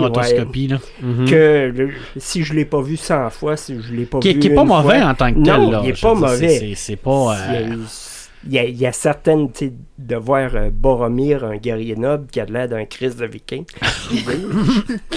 Ouais, c'est vrai que le casque de viking, c'est un peu weird. là. Ouais. Puis Aragorn, c'est un, un chef apache, là. euh. Mais Mettons que le design des personnages n'a pas été travaillé comme le design de Peter Jackson, mais tu sais que je, veux- je- le, Ouais. le design de Peter Jackson a été travaillé par Lee puis par John Hone, qui est les deux illustrateurs qui a titré à Tolkien. Dans ce temps-là, Bramsky, il n'y avait rien. là. On était dans les années 70. Ah oui. Il était tout seul. Euh, Il n'y a pas personne qui croyait en lui. Il n'y a pas personne qui croyait à son style. La rotoscopie, là, pour lui, là, c'était Mhm. comme génial. La part du Ben monde ouais. riait de lui. Puis, il a réussi à avoir les droits. Ah ouais. Je veux dire, c'est comme... Mais, tu sais, il y a eu- ça, c'était quand, ça avait quand même de l'allure. Ouais. Ça suivait vraiment. Ben, ça n'a pas Ouais. été un succès critique, mais ça a été un succès. Oui, commercial, oui. Mhm. Mais à cause que c'était pas un succès critique, pas de suite. Pas de suite, malheureusement. Fait que ça a arrêté après la, la, la bataille de, de- du gouffre de. Ouais, du gouffre de. Ah, Mhm. c'est- plate en tabarouette. Mais tant qu'à dire que vous m'embarquez là-dedans, là, c'est pas la première adaptation à l'écran d'une œuvre de Tolkien. À l'écran, moi, j'en connais pas d'autres. Je connais l'adaptation cinématographique radiophonique de, du Seigneur des Anneaux, qui a Ok. passé à la BBC. Je sais que. Il y a Bilbo, je pense, qui a fait Bilbo. Bilbo. Ils ont fait Bilbo. C'est le même qui a fait Bilbo. animé. Mais Il y a je l'ai jamais. la première adaptation d'une œuvre de Tolkien à l'écran, c'est Le Hobbit. C'est le Hobbit par lui, par, par aussi. Non, ça Non? date de 77. C'est fait par la compagnie Rankin Bass. C'est la même compagnie qui a fait le dessin animé de euh, Frosty le Snowman qu'on voit à, euh, à tous les temps des fêtes depuis, euh, depuis 50 ans, je pense bien. C'était une comédie musicale. Donc, c'était un dessin animé avec des chansons. Mais c'était Bilbo le Hobbit. Et ils ont aussi fait. Attends un peu que je vous sorte l'année, là. Il me semble que c'est 79. Euh, euh, euh, euh, non, 80. Le retour du roi? Dans, le- dans le même genre? Dans le même genre. Donc, on a le Hobbit. On a le Seigneur des Anneaux. Dans un tout autre style, mais quand même, le Seigneur des Anneaux. Et le retour du roi. Donc, si on a les trois, il manque pas grand-chose. Hey, moi, je veux voir ça. Faut que tu me Je, trouves regarde, ça, j'ai aucune idée si c'est bon. Là. J'ai, j'ai- j'étais sûr, moi, que c'était juste le, le- le Seigneur des Anneaux là, en rotoscopie là, qui était euh, Mais la le- première adaptation en dessin animé. là. Bilbo, ça, je n'avais entendu parler. Oui. Je l'avais cherché. Je l'avais jamais trouvé. Je, je sais que c'est sorti en DVD. Est-ce que c'est encore disponible? Je ne sais pas. Mais peut-être qu'à quelque part en streaming caché, euh, peut-être pas légal, il y a moyen de regarder Hey, ça moi, je quelque veux, part. je veux trouver ça, honnêtement, parce que moi, honnêtement, je pensais, moi, que... le- Bon, euh, je me c'est-tu Blondie? Je me souviens pas de son nom. Euh, de- tu parles de, de celui qui a fait Ouais, le film? le film. Attends un peu, j'ai noté le nom à quelque hein? part. Euh, c'est ça, Ralph Bakshi. Barchi, ouais. Je pensais que c'était lui qui avait fait la seule au niveau, du, au niveau de, la- de- des écrans. C'est ça. Ben, le, le Seigneur des Anneaux, le, le- le- le premier tome puis une partie du deuxième, Ouais. c'est le seul. Mais Rankin Bass a fait le Hobbit et a fait le Retour Hey, du ça, Roi. moi, je veux voir ça. Mais là, mais, là trouve ça. mais Rankin Bass, là, c'est vraiment des comics du samedi matin. Là. Ah, c'est pas grave, ça doit être quand même Ben, assez ouais, intense. Je veux dire, tu sais, c'est comme, c'est comme historique. là. C'est c'est Mhm. comme un petit, euh, un petit monument d'archives euh, qui, qui est comme caché à quelque part. Là, puis moi, je, veux voir ça. Là. Mais, comme vous le savez, moi, je suis totalement néophyte en matière de Tolkien. Euh, les films, oui, c'est des grandes œuvres, mais il y, en- les- les- il y en a qui ont des réserves par rapport aux films, comme toi, Marc, tu le Oui. disais tantôt pour ce qui est de la philosophie, Ben oui. mais pour ce Ah qui ouais. est aussi de, de Legolas. Ouais, ben Je ça. euh, je t'ai entendu chialer sur Legolas, moi. Ben, regarde, on, on va, on, va, on va Euh, revenir, on va, on va parler là, de, de l'histoire, OK? Du, Mhm. euh, l'histoire générale de, de tout ce, ce beau monde-là, OK? Euh, la Terre du Milieu, la planète Arda, le monde a été créé par ce qu'on appelle des Valors. Il y avait le Iruvulator qui était comme le grand dieu qui a décidé à un moment donné qu'il était tanné d'être dans l'espace, puis il a chanté, il a créé des Valors. Les Valors, c'est des dieux. Et là, ces dieux-là ont participé à la grande musique pour créer le monde. Alors, par rapport à leur musique, ils ont créé un monde. Une boule dans l'espace, dans le vide. Paf, ça, c'est nous autres, c'est notre Terre. Et là, il a donné la possibilité à ces valeurs-là de dire, ben, vous avez la possibilité d'aller habiter cette planète, si vous voulez. Mais si vous y allez, vous pouvez plus revenir en haut, c'est fini. Vous êtes pogné là à vie. Je, moi, je vais continuer à m'amuser dans, le néant avec mes autres copains, mais vous autres, c'est fini. Fait qu'il y en a, il y en a qui ont descendu. Alors la majorité était bon, sauf un, qui était Melkor, qui était le grand ennemi, le plus grand des valeurs, lui qui a chanté par-dessus Ivulator. D'ailleurs, il, a même- il s'est même fâché deux fois contre lui pour dire Ferme ta gueule. Là, je résume, puis je mets ça en québécois là, pour ouais. expliquer oui. la, la- la situation, là, mais c'est plus non, poétique sors- que ça. sors- Là. Sors-moi pas du langage euh, elfique. là. Fait qu'ils sont descendus et là, ils ont créé. Il y a quatre grandes musiques en tant que telles. Il y a la première musique qui était la création. La deuxième musique, c'est la création. trois ou quatre, je m'en souviens. Puis la deuxième, c'est la création des elfes. La troisième, c'était la création, ouais, c'est ça, des, hommes. Mais la quatrième musique, c'est censé être la fin des, temps. Celle-là qu'on n'a pas encore, on n'a pas encore euh, découvert puis qu'on verra peut-être jamais. Alors, on arrive sur la Terre, euh, les valeurs vont, se chicaner un peu entre eux autres. Euh, Melchior va continuer à tout détruire ce que les, autres font. Les elfes vont se réveiller. Alors, les elfes vont être divisés en plusieurs camps. Alors, les, les elfes, premièrement, ils vont euh, être contactés par euh, les, les pour leur dire euh, ben, vous avez la possibilité de venir dans, le paradis, dans le fond, à Valinor.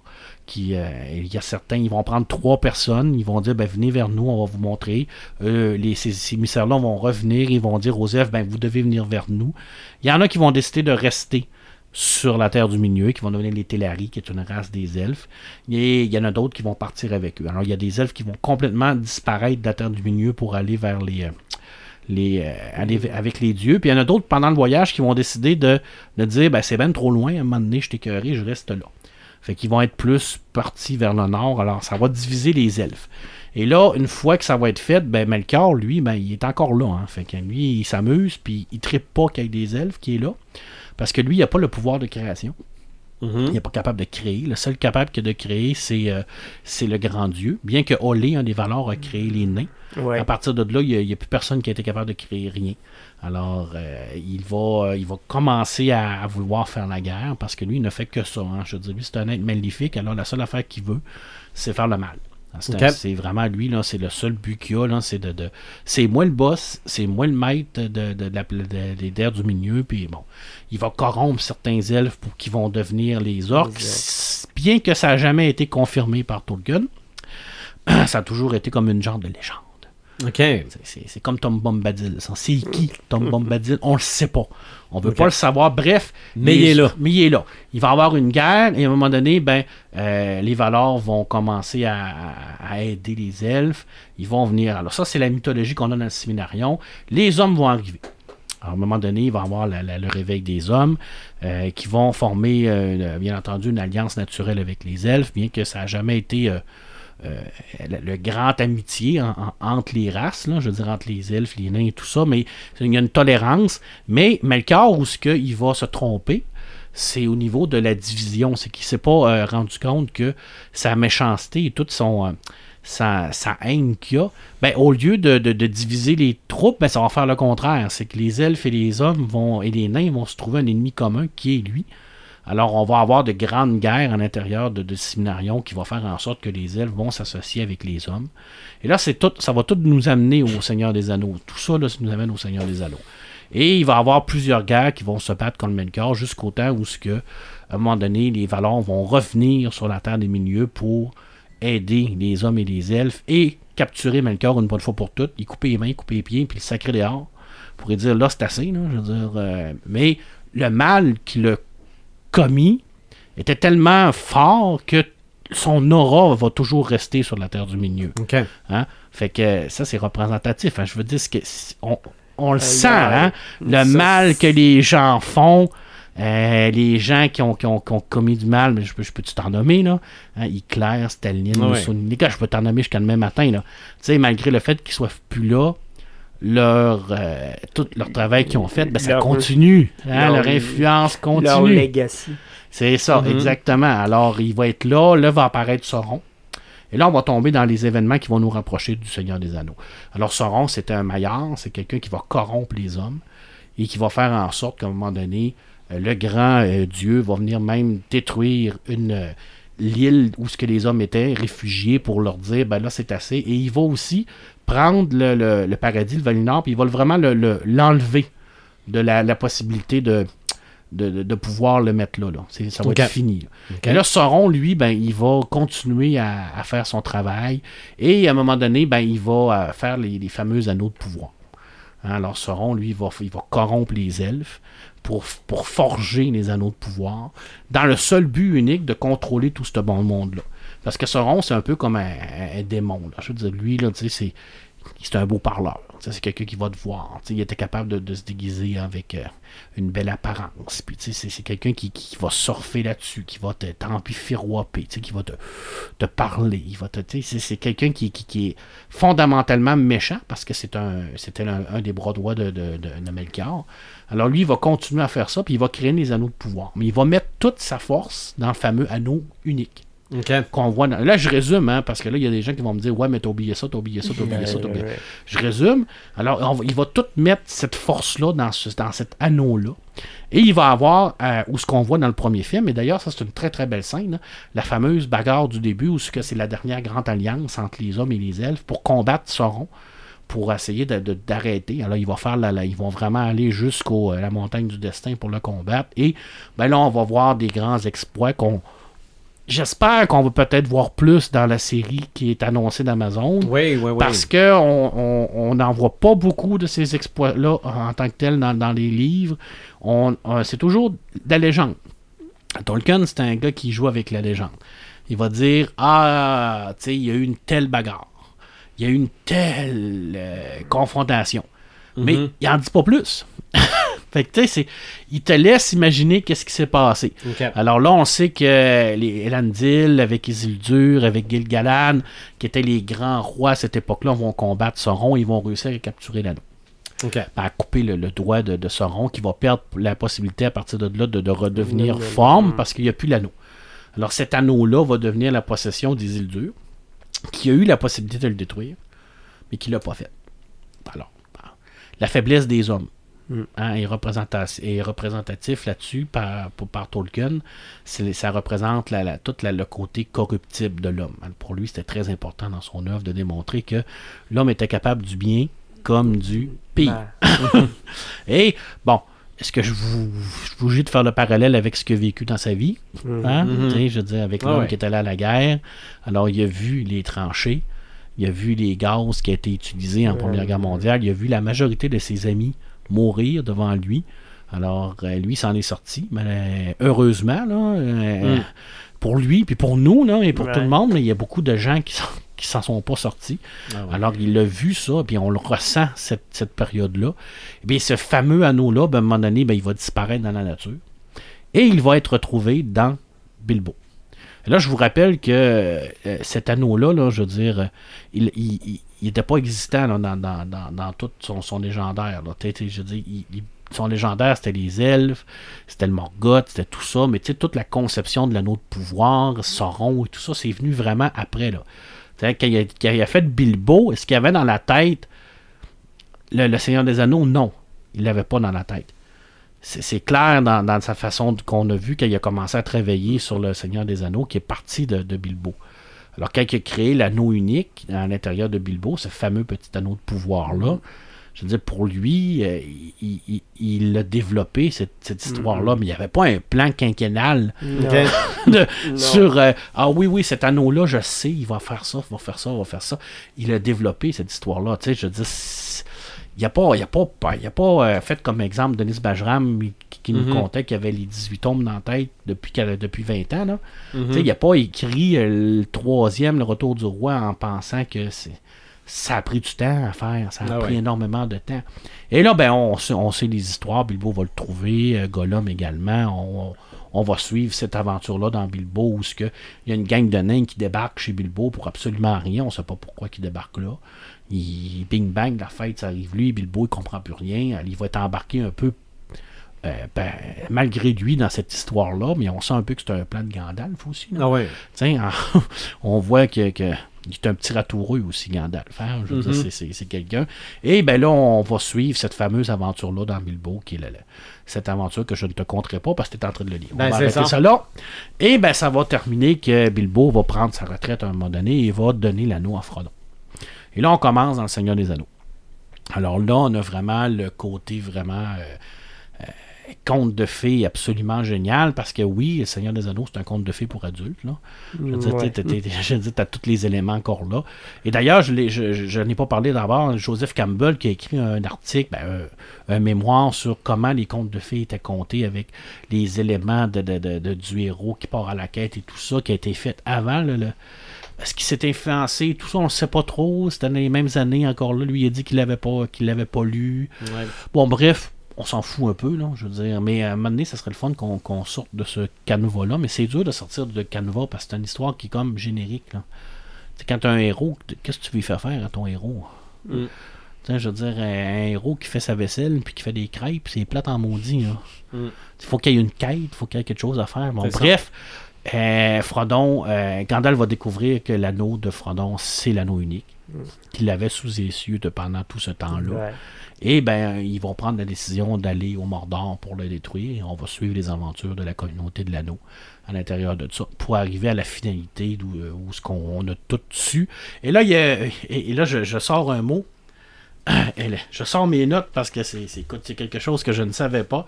Alors, c'est un néologiste qui a été créé par, par Tolkien qui s'appelle le E-catastrophe.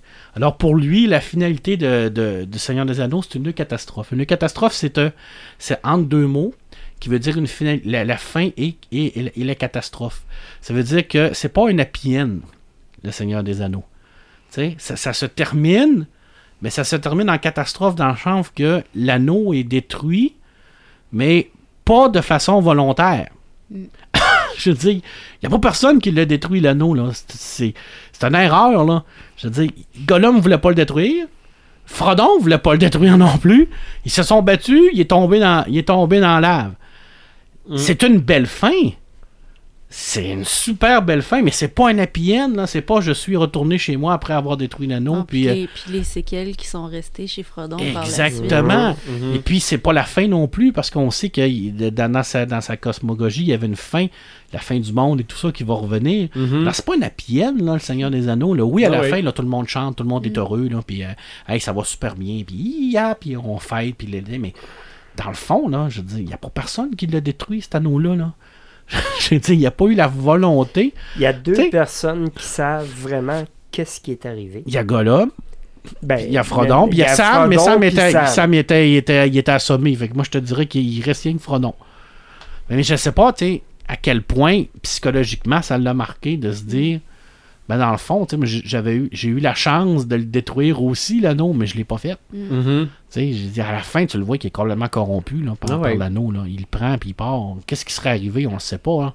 Moi, j'aime ça toujours m'imaginer Ça, au fait ça, que... on en revient peut-être justement à l'expérience de Tolkien euh, à Première Guerre mondiale. Oui, c'est vrai. Les, les, les, les gens qui ont vu mourir, justement, les gens qui ont, qui ont vu euh, impuissants, qui n'ont pas passé à l'action pour euh, X raisons, puis tu sais, qui sont sortis de- avec des chocs post-traumatiques. Puis c'est Oui, ben vraiment oui. très représentatif de ça. Oui, parce que Frodon va sortir de là, comme tu l'as dit, il est extrêmement affecté. Là.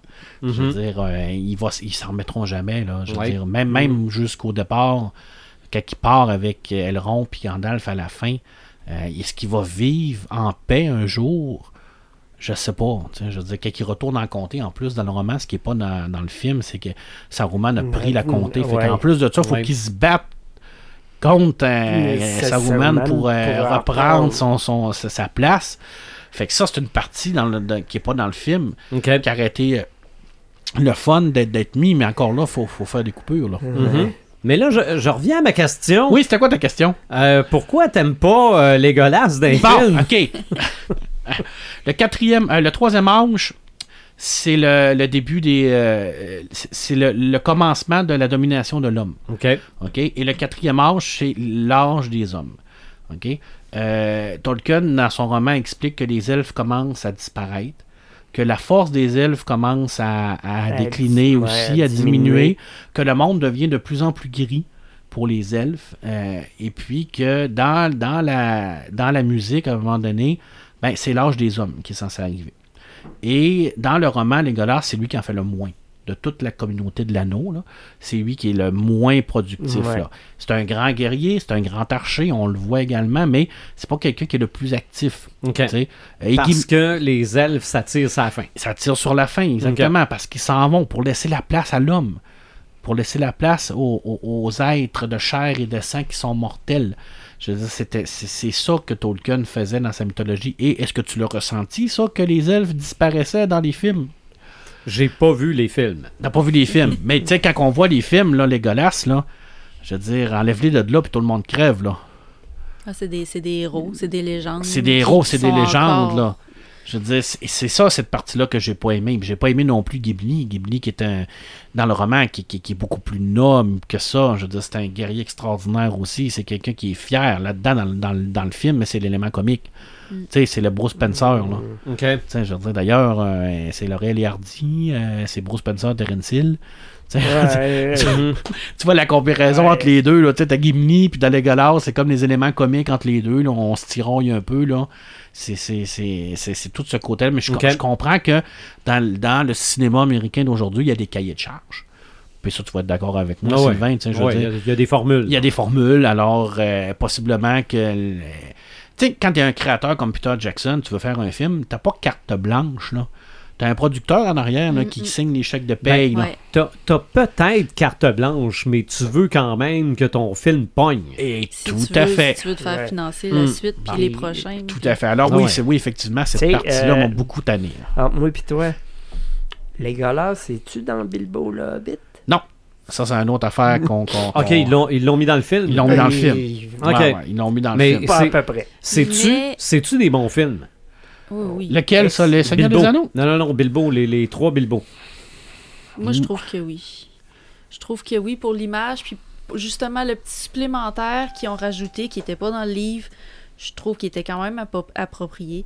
Tu sais, Legolas, euh, c'est le c'est le fils du roi elfe de, de, de, de Mirkwood. Euh, c'est- C'est-tu Mirkwood? euh? Moi, c'est la forêt. la- ouais. la forêt c'est, noire. Euh. Puis euh, c'est- c'est c'est son fils, puis on n'en parle pas dans le Hobbit, mais tu sais, c'est correct qu'on vienne l'ajouter dans le film parce que euh, les gens le connaissaient, les gens étaient familiers à ce personnage-là, puis c'était quand même logique dans l'histoire, tu sais, qu'on qu'on voit le, le- le fils du roi elfe, là.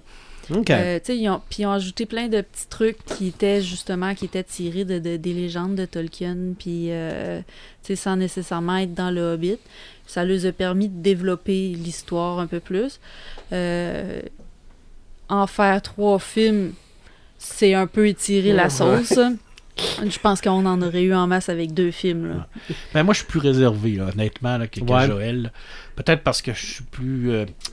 Euh, je suis un peu un plus vieux bougon, là. Tu sais, puis je ouais, ben, vous me connaissez, là. J'ai envie de prendre le mot puriste, mais il me Ben, semble ouais, que c'est ouais, pas fin. je- Ouais, non, mais je suis un. Oui, c'est bon. Regarde, on, on se connaît, là. On est En, ma- comme en ça, matière là. de Tolkien, Ben, bon, en matière de majoritairement d'adaptation, je suis un peu plus puriste. là. Euh, J'ai beaucoup mieux aimé la, la- la trilogie Peter Jackson des Seigneurs des Anneaux que celle-là du Hobbit parce que je trouve qu'ils ont vraiment beaucoup changé d'éléments. Mais en même temps, ça reste que c'est un livre pour enfants. Mhm. Mm. Je veux dire, euh, si tu avais l'idée en tête de- d'en faire une grande fresque comme le Seigneur des Anneaux, euh, Tu pars pas de la même base. pas de la là. même base. Est-ce que ça aurait été mieux qu'il commence avec le Hobbit?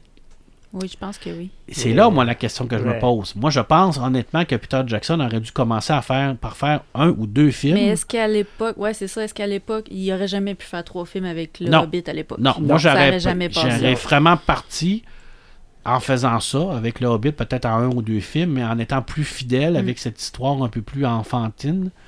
Et là, après ça, le développer. Mais en même temps, bon, ça, est-ce que ça aurait pogné? Je sais pas, Sylvain, je sais pas. Mhm. Mais côté visuel, par exemple, le film Ouais, est- c'est clairement Ouais. une tuerie. là. Très bien réalisé. La bataille des cinq armées Ouais, là, est vraiment très bien faite. Là. Bien qu'il manque d'aigle un peu, j'aurais aimé ça qu'il y ait Ouais. plus d'aigle. Ouais, là. puis il y avait beaucoup de personnages qui qui étaient pas là dans, dans Ah. le livre. Ils ont, ils, ont, ils ont mis tout le monde dans Ah ouais, ils ont vraiment finale. tout Mhm. mis, euh, tout mis de Ils ont tout garoché. Ils ont garoché tout le monde. là. En dehors de l'histoire de l'auteur, en dehors de ses livres, du Tolkien, il y en a. OK, il y a moyen d'embarquer dans Oui. l'univers de Tolkien. On a un exemple ici qui est Luc. Les jeux tirés du Seigneur des Anneaux. Moi, je pensais pas qu'il y en avait tant que ça. Ben, Parce que, première- premièrement, moi, j'ai la liste des 10 meilleurs. Ça veut dire Oh. qu'il y en a plus que 10. ah, Vas-y, lance, lance-nous ça. Euh, ça vient de Game Radar, ok? C'est pas moi qui a décidé quels sont les 10 meilleurs jeux tirés de l'univers de Tolkien. Je suis pas une référence. Mais t'en as probablement essayé quelques-uns là-dedans. Tu, euh, tu pourras commenter, Luc. Euh, ce qu'on met numéro 1, c'est un jeu pour PC et Xbox 360 et ça date de 2006. Lord of the Ring, The Battle for Middle-earth 2. C'est bon. Moi, personnellement, je l'ai jamais essayé, mais euh, je, me, je me souviens de euh, visuel. mais tu sais, ok. Dans ce temps-là, je suis pas sûr j'avais un PC assez puissant. Ok. Puis je suis pas un gars de Xbox. OK. Euh, le deuxième, Middle Earth Shadow of War, lui quand même assez récent, 2017. Ouais, oui, lui, je l'ai vu, euh, OK. PC, PS4, Xbox One. Ouais. Euh, pour PC, Lord of the Rings Online. Ça, ça date de 2007. Ça me Moi non ça me plus. dit absolument rien. C'est ça. Euh, Middle Earth Shadow of Mordor. Ça, c'est da- ça date de 2014. C'est à peu près pour toutes les consoles aussi. Ouais, ben ça c'est. euh, À part celui que tu as nommé en 2017, Mhm. Shadow of Mordor, c'est vraiment un. C'est du RPG Euh, un bon, peu? Ouais, je- j'ai l'impression, ben, RPG, tu sais, ou ben third, shoot- third person shooter. Là, Ok. Donc tu te euh, promènes avec un bonhomme puis tu vages dans le tas. Ouais, mais c'est parce qu'il me semble qu'il est évolutif. OK. OK. Euh, Lord of the Ring Return of the King 2003, ça doit être euh, pas mal sur le film. Là. Ouais. Ça, ça, par exemple, ça, je l'ai joué. Ça, c'était sur les consoles GameCube Ouais, ça, tout c'est. ça. Là. Euh, oui, les GameCube. Xbox. Ouais, ça, je pense- PS2. il, avait fait de- il avait fait aussi, il avait fait les trois films. Ouais, ils ont fait les Probablement. trois films. Ouais. Probablement. Numéro 6, c'est probablement le seul que je connais. Lego The Lord of the Rings. OK, évidemment, gars, ils sont toutes faites. c'est c'est- c'est sur toutes les consoles, le même PS Vita puis Nintendo 3DS. Euh, euh, The Fellowship of the Ring, ça c'est euh, c'est tiré du film, Ouais, c'est ouais, 2002. C'est clair. Euh, huitième rang, The Lord of the Rings, War in the North. Ça, ça date de 2011. PC, PS3, Xbox 360. Oh, ça, par exemple, non. On est en huitième, là? Euh, oui. Euh, neuvième, Lord of the Rings, The Third Age, donc le troisième âge. Ça date de 2004. PS2, Xbox, GameCube. Et au dixième rang, et là, c'est juste des jeux vidéo, hein, parce qu'on sait Ouais, qu'il y a ouais. évidemment il y a, il y a du board game en masse. là. Euh, numéro 10, Lord of the Ring, War of the Ring. Ça, c'est uniquement sur PC, Ouais, c'est en lui, lui- 2003. lui, je l'ai vu, le visuel de ça. C'est vraiment comme un open source. là. C'est vraiment bien fait. là. Je me souviens bien. là. Un développement d'un nouveau jeu vidéo, puis j'ai lu ça cette semaine. Un jeu vidéo uniquement sur Gollum. Les gens qui ont écrit l'article se demandaient pourquoi. Ouais, mais, Mais tu vas bon. faire quoi? C'est, c'est probablement la question. Mais remarque que se Gollum, c'est un des seuls qui est allé au Mordor, qui est revenu, qui est retourné, qui Mhm. est allé un peu partout. Là. C'est ça. Mais comme ils ont, la compagnie qui fait ça a pas les droits, comme ceux qui ont fait les films ont Ah. les droits, ben ils font un jeu sur Gollum. Donc, tu vas manger du poisson. Ouais. Probablement. Mais il y a un board game et c'est d'ailleurs euh, notre ami Sébastien Fox Boucher qui a partagé ça via Facebook. Euh, le Seigneur des Anneaux voyage en terre du milieu. Ça, c'est le nouveau qui sort. C'est ça, c'est un jeu de plateau combiné à une application. Ouais, ça, J'ai j'ai aucune idée comment ça fonctionne. là. T'expliquer comment ça fonctionne. Ouais. C'est comme Mansion of Madness. C'est que t'as t'as une. Avant, avant, dans les premières éditions, t'avais un maître qui jouait le, ce qu'on appelle le board, Mhm. puis t'avais des joueurs autour. Maintenant, avec la nouvelle édition de Mansion of Madness qui se passe dans, dans le monde de Lovecraft, ils ont inventé une application. C'est-à-dire que le maître n'est plus nécessaire, c'est l'application qui fait le maître. Mhm. Alors, tu lui dis quel euh, scénario que tu fais. Tu payes sur Play. Puis lui, ben, il va générer les monstres, il va générer les affaires, il va générer les cartes, puis tout le monde peut jouer.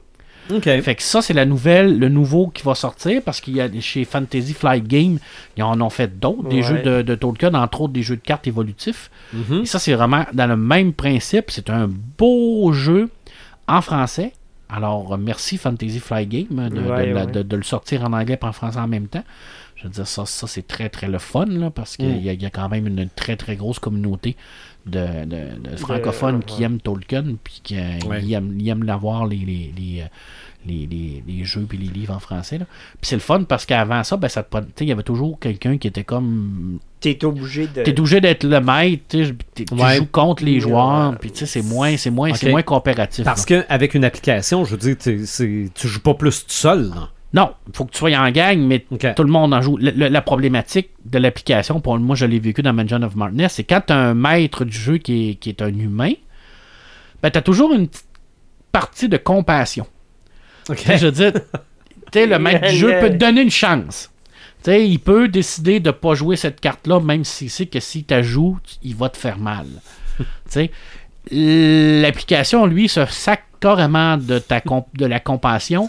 Alors, lui, il va faire le maximum pour te planter. Tout le temps, tout le temps, tout le temps, tout le temps, tout le temps. Fait ça. que des fois, ben, ça, ça peut euh, faire en sorte que tu as une frustration qui, qui se développe que- envers l'intelligence artificielle. Que tu te mettes à pleurer, ça y dérange pas. Non, lui. Non. Puis que tu te mets ton poing sur la table puis que tu te dis Luc, donne-moi donc une chance, Calim. C'est drôle, Marc, en tant que maître, là, il me semble que t'as jamais eu vraiment d'empathie pour moi. T'es t'es- t'es comme une application, Marc. Moi, j'étais une intelligence artificielle. Il y a, il y a de- des jeux de cartes.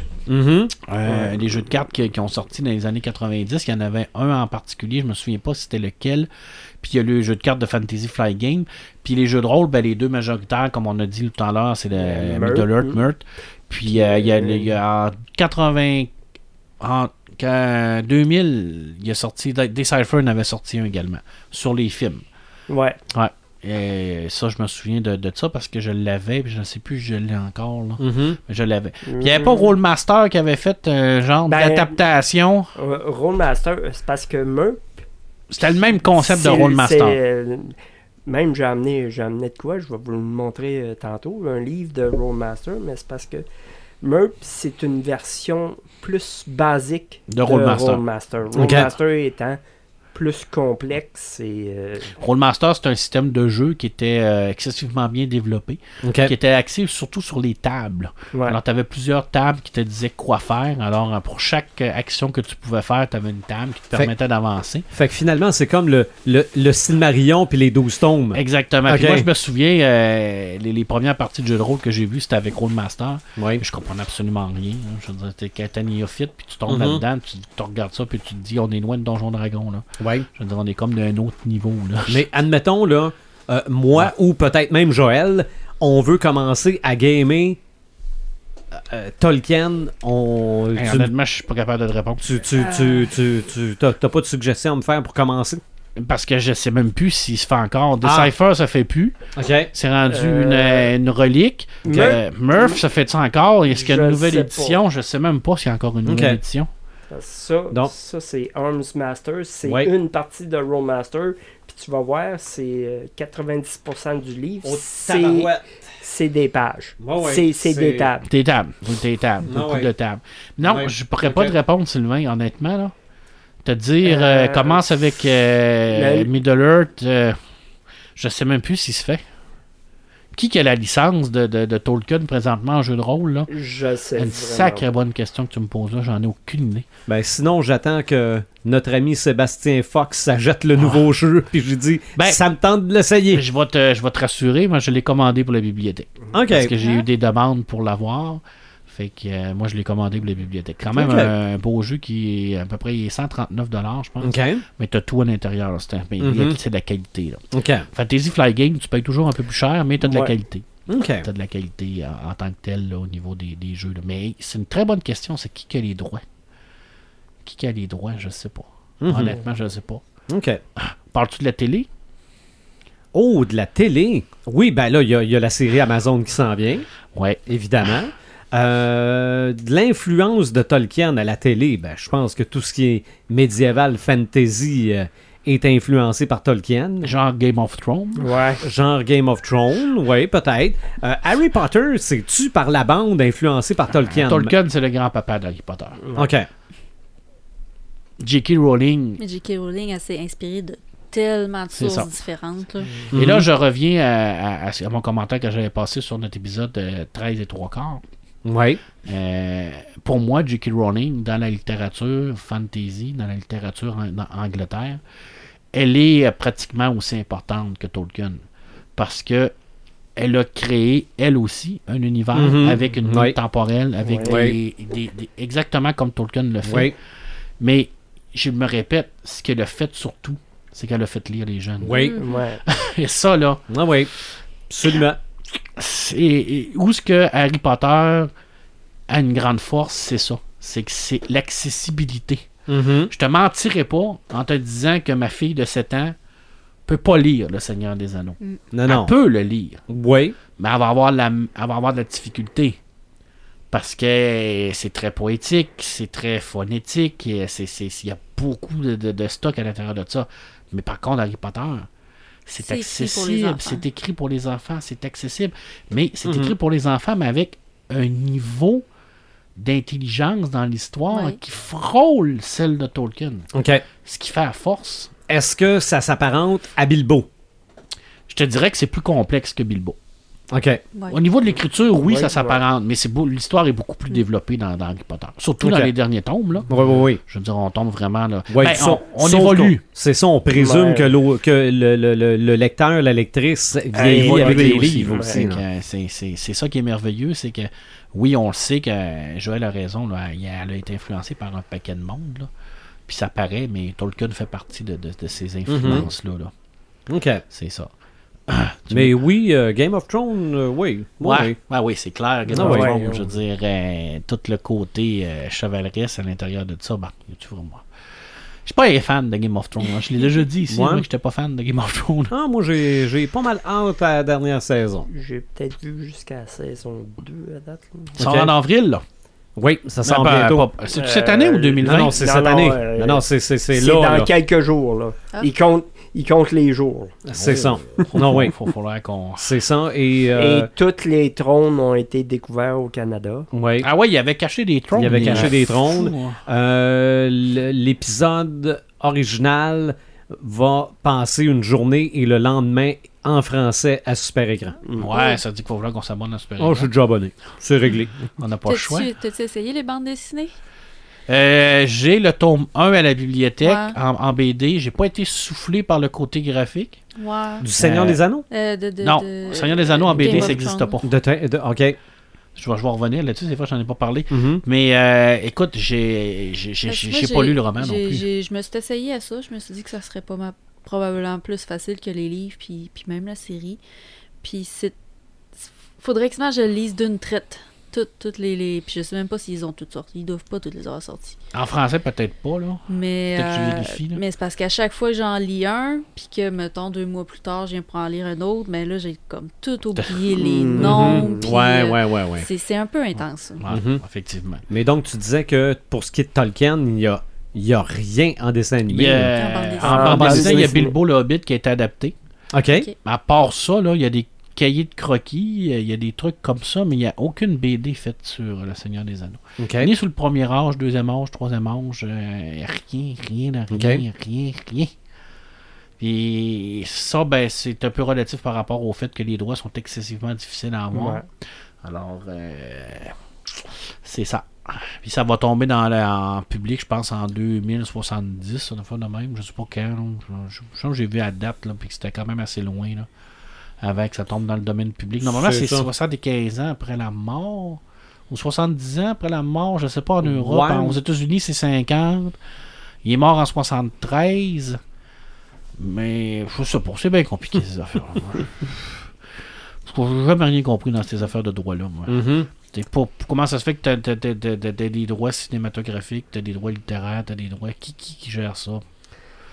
Puis il n'y a pas de réponse. Il n'y a pas personne qui peut te répondre. hein. Tu- vas voir, puis c'est comme obscur. Mais nous autres, on est à l'autre bout de la chaîne, on profite. Take my money. Et, euh, Exactement. Shut Sh- up. Shut up and take my money. Et c'est ça que, que, que je vais faire d'ailleurs avec Amazon. hein. Puis j'ai été le premier à dire ici que je voulais rien savoir de cette série. Mhm. Puis tu le sais. Puis t'as, t'as les tapes Hein? même. Ils ont réussi. On... Ils se sont dit, on va y mettre une petite carte, là. On va faire apparaître une île dessus. puis Ah, on- moi, là, ça a été ça, là, ça a été vendu. Quand j'ai vu Numénor apparaître dans l'île, euh, dans la carte, là, j'ai fait comme, là, ok, là, vous m'avez vendu, vous m'aviez eu, là, le poignard direct dans le cœur, puis j'ai fait, cool, mais je suis vendu. ça parlera pas pantoute de Numénor. Ouais, hey, mais ça se pourrait, hein, ça se pourrait carrément, hein, ça serait comme, on parle pas de ça pendant tout. C'est ça, le premier épisode, on voit la carte, puis on voit l'île qui disparaît, puis on continue. On continue, hein. Ça y est, il est abonné pareil. Tant qu'à être abonné, on écoute le reste. Donc, on va surveiller le film sur la vie de Tolkien. Oui. Puis on va surveiller toutes les autres nouvelles concernant la série parce que Ouais. c'est quoi, Mais- c'est 2021? 2000. ah, 2020. c'est dans longtemps. 2020, Ah, 2020, ok. 2020, puis ils sont, euh, ils seraient censés avoir cinq saisons. Ah, Oui. Seigneur. Ouais. Et puis moi, j'ai même prophétisé ce que les cinq saisons allaient parler. OK. Ah, mais ça, Et comme d'habitude, je vais avoir tort. Parce que je suis toujours tort dans ces affaires-là. peut-être. T'es pas bon en adaptation. Non, j'ai pas, euh, j'ai pas de palandil pour voir le futur. C'est Euh, ça. Mais ça a au moins l'avantage de nous faire jaser. Exactement. Et puis on a- Mhm. on n'a pas discuté non plus de tout le côté euh, des armes magiques et tout la, la- la- les, les, les, euh, les trucs extraordinaires que Tolkien a créés. euh. Mais ça, on en avait parlé un peu dans le podcast sur les Oui, armes. c'est vrai, effectivement. Mhm. Les cartes qu'il a créées et tout ça. Tu me Oui. permets-tu de, de, de finir avec des Ben deux oui. petites citations? Bon, oui, donc. Après, deux, deux Même, même que le poème qu'il nous a lu en anglais au début, tu peux me le relire Non, mais en non, non, je français. te le relirai pas. Euh, deux éléments du mythe fondateur pour, euh, pour, pour Tolkien. C'est euh, l'histoire de, de l'île Fëanor, qui est un personnage excessivement important parce qu'il a créé les Silmaris. Hein, le Silmarion, les Silmaris. Les. Silmaris, c'était trois pierres extraordinaires qui avaient la lumière euh, de divine à l'intérieur, qui a été volée par euh, euh, Morgoth. Et à partir de là, le Fëanor, lui, va partir en guerre contre lui, puis il va l'appeler Melkor, comme le mal incarné. Et là, il va avoir deux éléments importants. Il va avoir le fameux serment de, de qui va mettre les elfes dans le trouble pour le restant de sa vie. Il va avoir également la bénédiction de, de Mandros. Et ça, je voulais lire parce que c'est des très beaux textes. Puis je terminerai en disant pourquoi les, euh, les elfes euh, euh, envient les hommes par rapport à ça. Alors, c'est parce que c'est des très très beaux textes. Alors, qu'ils soient ennemis ou ennemis, qu'ils soient répugnants ou purs, progéniture de Morgoth ou lumineux Valor, Elda ou Maillard, ou venant après, homme encore né en terre du milieu, aucune loi, ni amour, ni ligue, d'épée, terre, ni danger, ni le destin lui-même, ne défendra de Fëanor et de ses parents de Fëanor. Quiconque cache ou amasse ou prend dans sa main, garde après l'avoir trouvé ou rejeté au loin Similari, ceci nous le jouerons tous, nous lui apporterons la mort avant la fin des jours, le malheur jusqu'à la fin du monde. Entends nos paroles, éru Père suprême. Aux éternelles ténèbres condamne-nous si notre action échoue. Sur la montagne sacrée, soyez témoins et souvenez-vous de notre vœu Maya et Vardan. Alors à partir de là, il a prononcé ce ce serment-là, et il a fait en sorte de, de jeter une malédiction euh, absolue sur les elfes, qui va faire en sorte que les valeurs ne viendront plus jamais les aider, parce qu'il va pousser ce segment-là tellement fort qu'il va attaquer d'autres elfes pour pouvoir récupérer les. OK. Et ça, ça a été la première guerre fratricide. Et là, il va y avoir une période où il va y avoir la fameuse bénédiction. Et là, je la, je la lis parce que c'est quand même euh, euh, important. Euh, Mandros, qui est le, un Valar, un dieu, qui est le dieu de la mort. Alors, quand on décède dans la mythologie de Tolkien, notre esprit va dans une caverne, la caverne de Mandros, et on reste là jusqu'à X temps, qui est normalement être la fin des temps, où est-ce qu'on va revenir. Ou, bref, on le sait pas trop, bref, c'est ça. Mais c'est quand même un dieu qui, qui est quand même assez fort. là. C'est- c'est- c'est, euh, Et lui, ben, vous pleurez les larmes sans nombre et les valeurs fortifions Valinor pour vous enfermer au dehors, afin que même l'écho de vos plaintes ne franchisse plus les montagnes. La colère des valeurs s'étend de l'est en l'ouest sur la maison de Fëanor, et elle touchera tous ceux qui le suivront. Leur serment les entraînera, les trahira ensuite et fera perdre jusqu'au trésor qu'il avait juré de poursuivre. Tout ce qui commence bien finira mal et, le- et la fin viendra de la trahison entre les frères et de la peur d'être trahis. Ils seront jamais dépossédés. Vous avez répandu injustement le sang de vos frères, vous avez souillé la terre d'Aman. Pour le sang, vous verserez le sang au-delà d'Aman, vous marcherez sous l'ombre de la mort. Car si Eru ne vous est pas destiné à mourir de maladie en ce monde, vous pourrez être tué, et la mort s'abattra sur vous par les armes, la souffrance et le malheur. Et vos esprits errants devront alors se présenter devant Mandos. Et là, vous attendrez longtemps. Vous regrettez vos corps perdus en implorant miséricorde. Croyez-vous trouver de la pitié? Croyez-vous que ceux que vous avez tués intercéderont pour vous? Et pour ceux qui n'atteindront pas le trône de Mandos et resteront sur les terres du milieu, le monde deviendra un fardeau qui les affaiblira. Ils ne seront plus que les ombres de regret quand viendront la race plus jeune et si les valeurs ont parlé. Alors Hmm. pourquoi les elfes on commencent à disparaître tranquillement quand la race des hommes arrive? C'est à cause de ce, à cause de ce petit, cette malédiction-là OK. qui a été lancée sur les elfes parce qu'ils ont commis, ils ont commis l'acte de fratricide entre les races. Et c'est pour ça que les elfes disparaissent. Parce que la malédiction le dit. Vous êtes immortel, mais à partir de là, vous allez pouvoir mourir. Vous allez pouvoir être tué. Vous allez pouvoir souffrir. Parce qu'avant, ils ne souffraient pas. Avant, ils Ok. ne pouvaient pas mourir. Et vous allez disparaître. Vous allez commencer à vous effacer quand les hommes vont arriver. Et cette mortalité-là que nous, nous avons, ben, les elfes vont toujours nous l'envier parce que on, on vit intensément notre vie. Et, la, et je reviens et je termine avec cette fameuse phrase de Gandalf. Tiens, c'est important de savoir qu'est-ce que tu vas faire avec ton temps. Mhm. Hein? Et Ah nous, ouais. les hommes, ben, on a cette capacité-là. Oui. Et pour Tolkien, ben, c'était ça. Alors, c'est, une magnifique partie du Silmarillion qui explique clairement pourquoi les elfes commencent à s'effacer. Ils doivent laisser la place Aux aux hommes qui vont devenir la race prédominante et qui vont, qui vont sauver la Terre du Milieu Oui. parce que c'est les hommes qui vont. Les hommes et les hobbits. Jamais oublié les hobbits. Mhm. D'ailleurs, on sait pas, Semi-hommes. ouais, les semi on sait pas qui, qui les a créés, les hobbits. hein. Mais ça, ce serait comme des hommes, des Ben, je pense que oui, c'est une race d'hommes, une branche qui- d'hommes qui, a- qui a évolué. là. Possiblement que. Mais, tu sais, genre, on n'en parle pas beaucoup. on- Ouais. La musique qui a créé les elfes, la musique qui a créé les hommes, les semi-hommes. Probablement que c'est c'est une, une évolution naturelle de, de notre condition. hein. Peut-être. Ah. Peut-être. En tout cas, nous autres, on a utilisé notre temps pour parler de Tolkien. Ouais, on l'a-tu dépassé, oui? Oh, c'est un pas pire épisode cossu, comme je le prédisais. Allons-y pour les ça m'éteint. Joël. Ah, tu commences avec moi. Ouais. Euh, Ouais, ben, Marc, il a assez parlé. Je m'excuse. ben, j'ai deux ça m'allume ce soir. Fait que euh, il y en a un, ben, vous l'aurez deviné, j'en ai parlé dans le pré-show.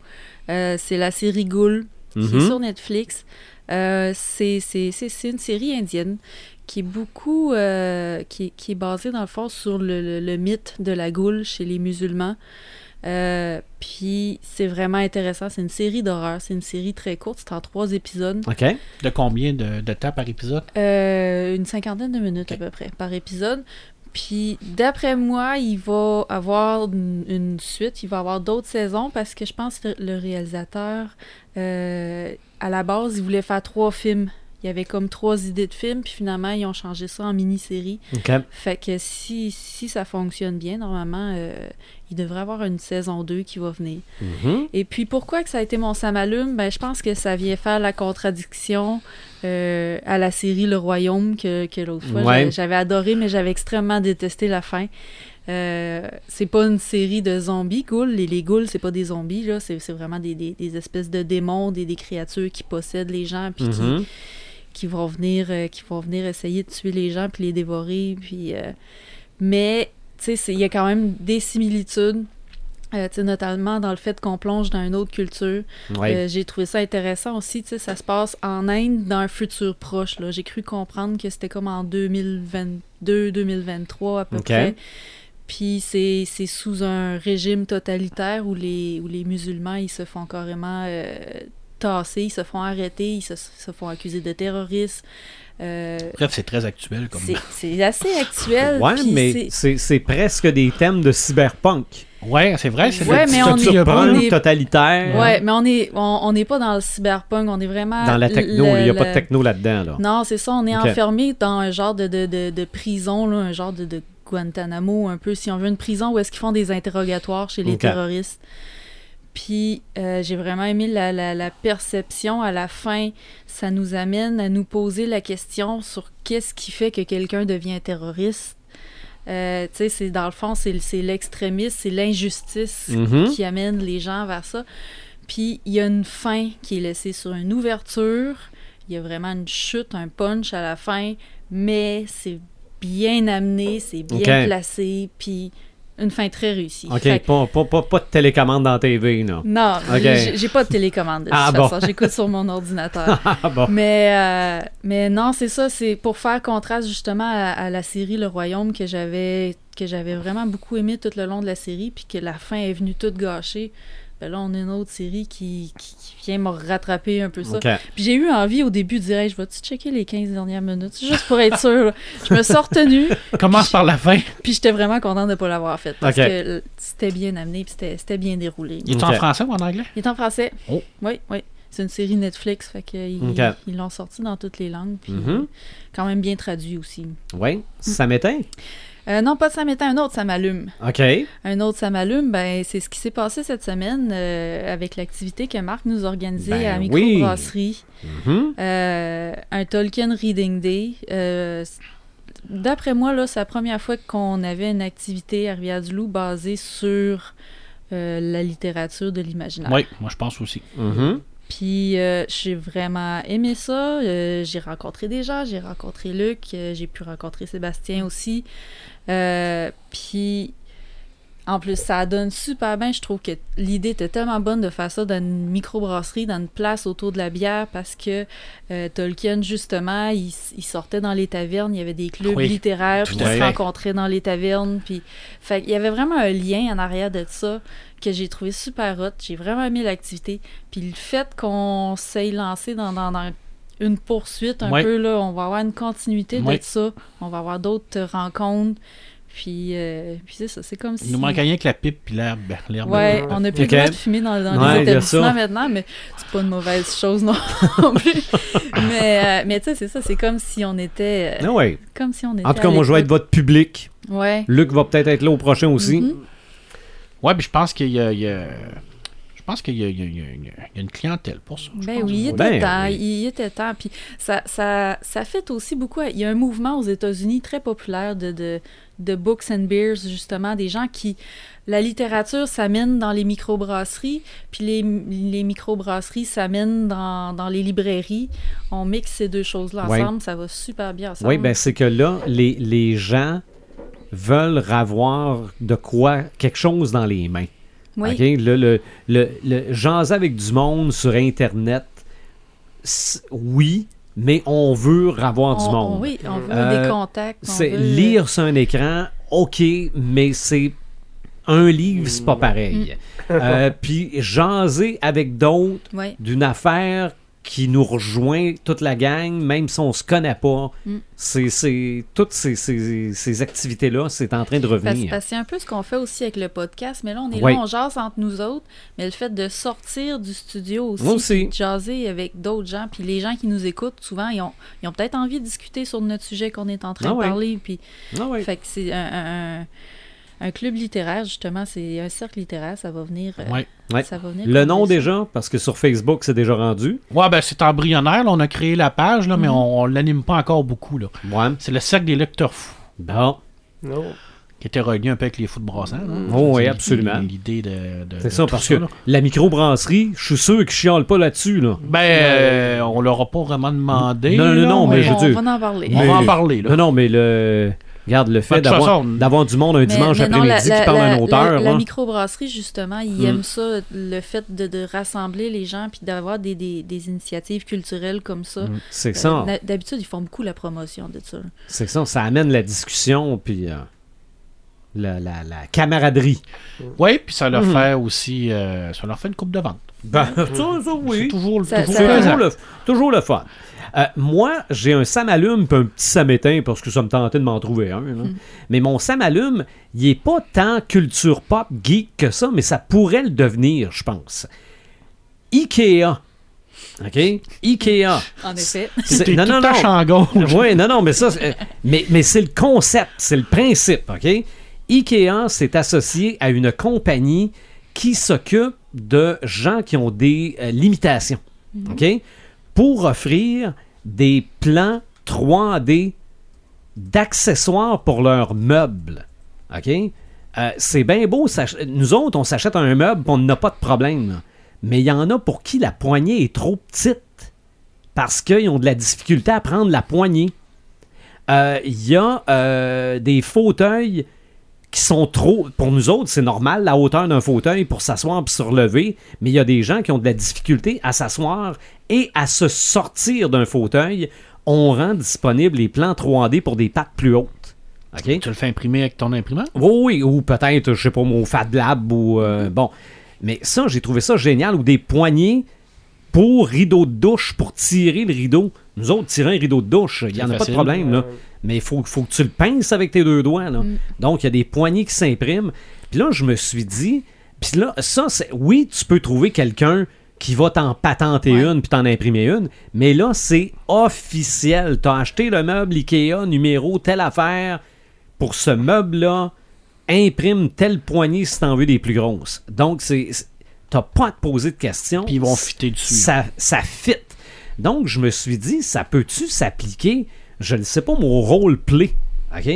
Euh, t'as, t'as un chum que les figurines sont trop petites, les dés sont trop petits. euh, euh, là, on parle d'affaires imprimées, mais ça peut être des textes plus gros. euh, la compagnie qui met ça sur le marché devrait penser à ça.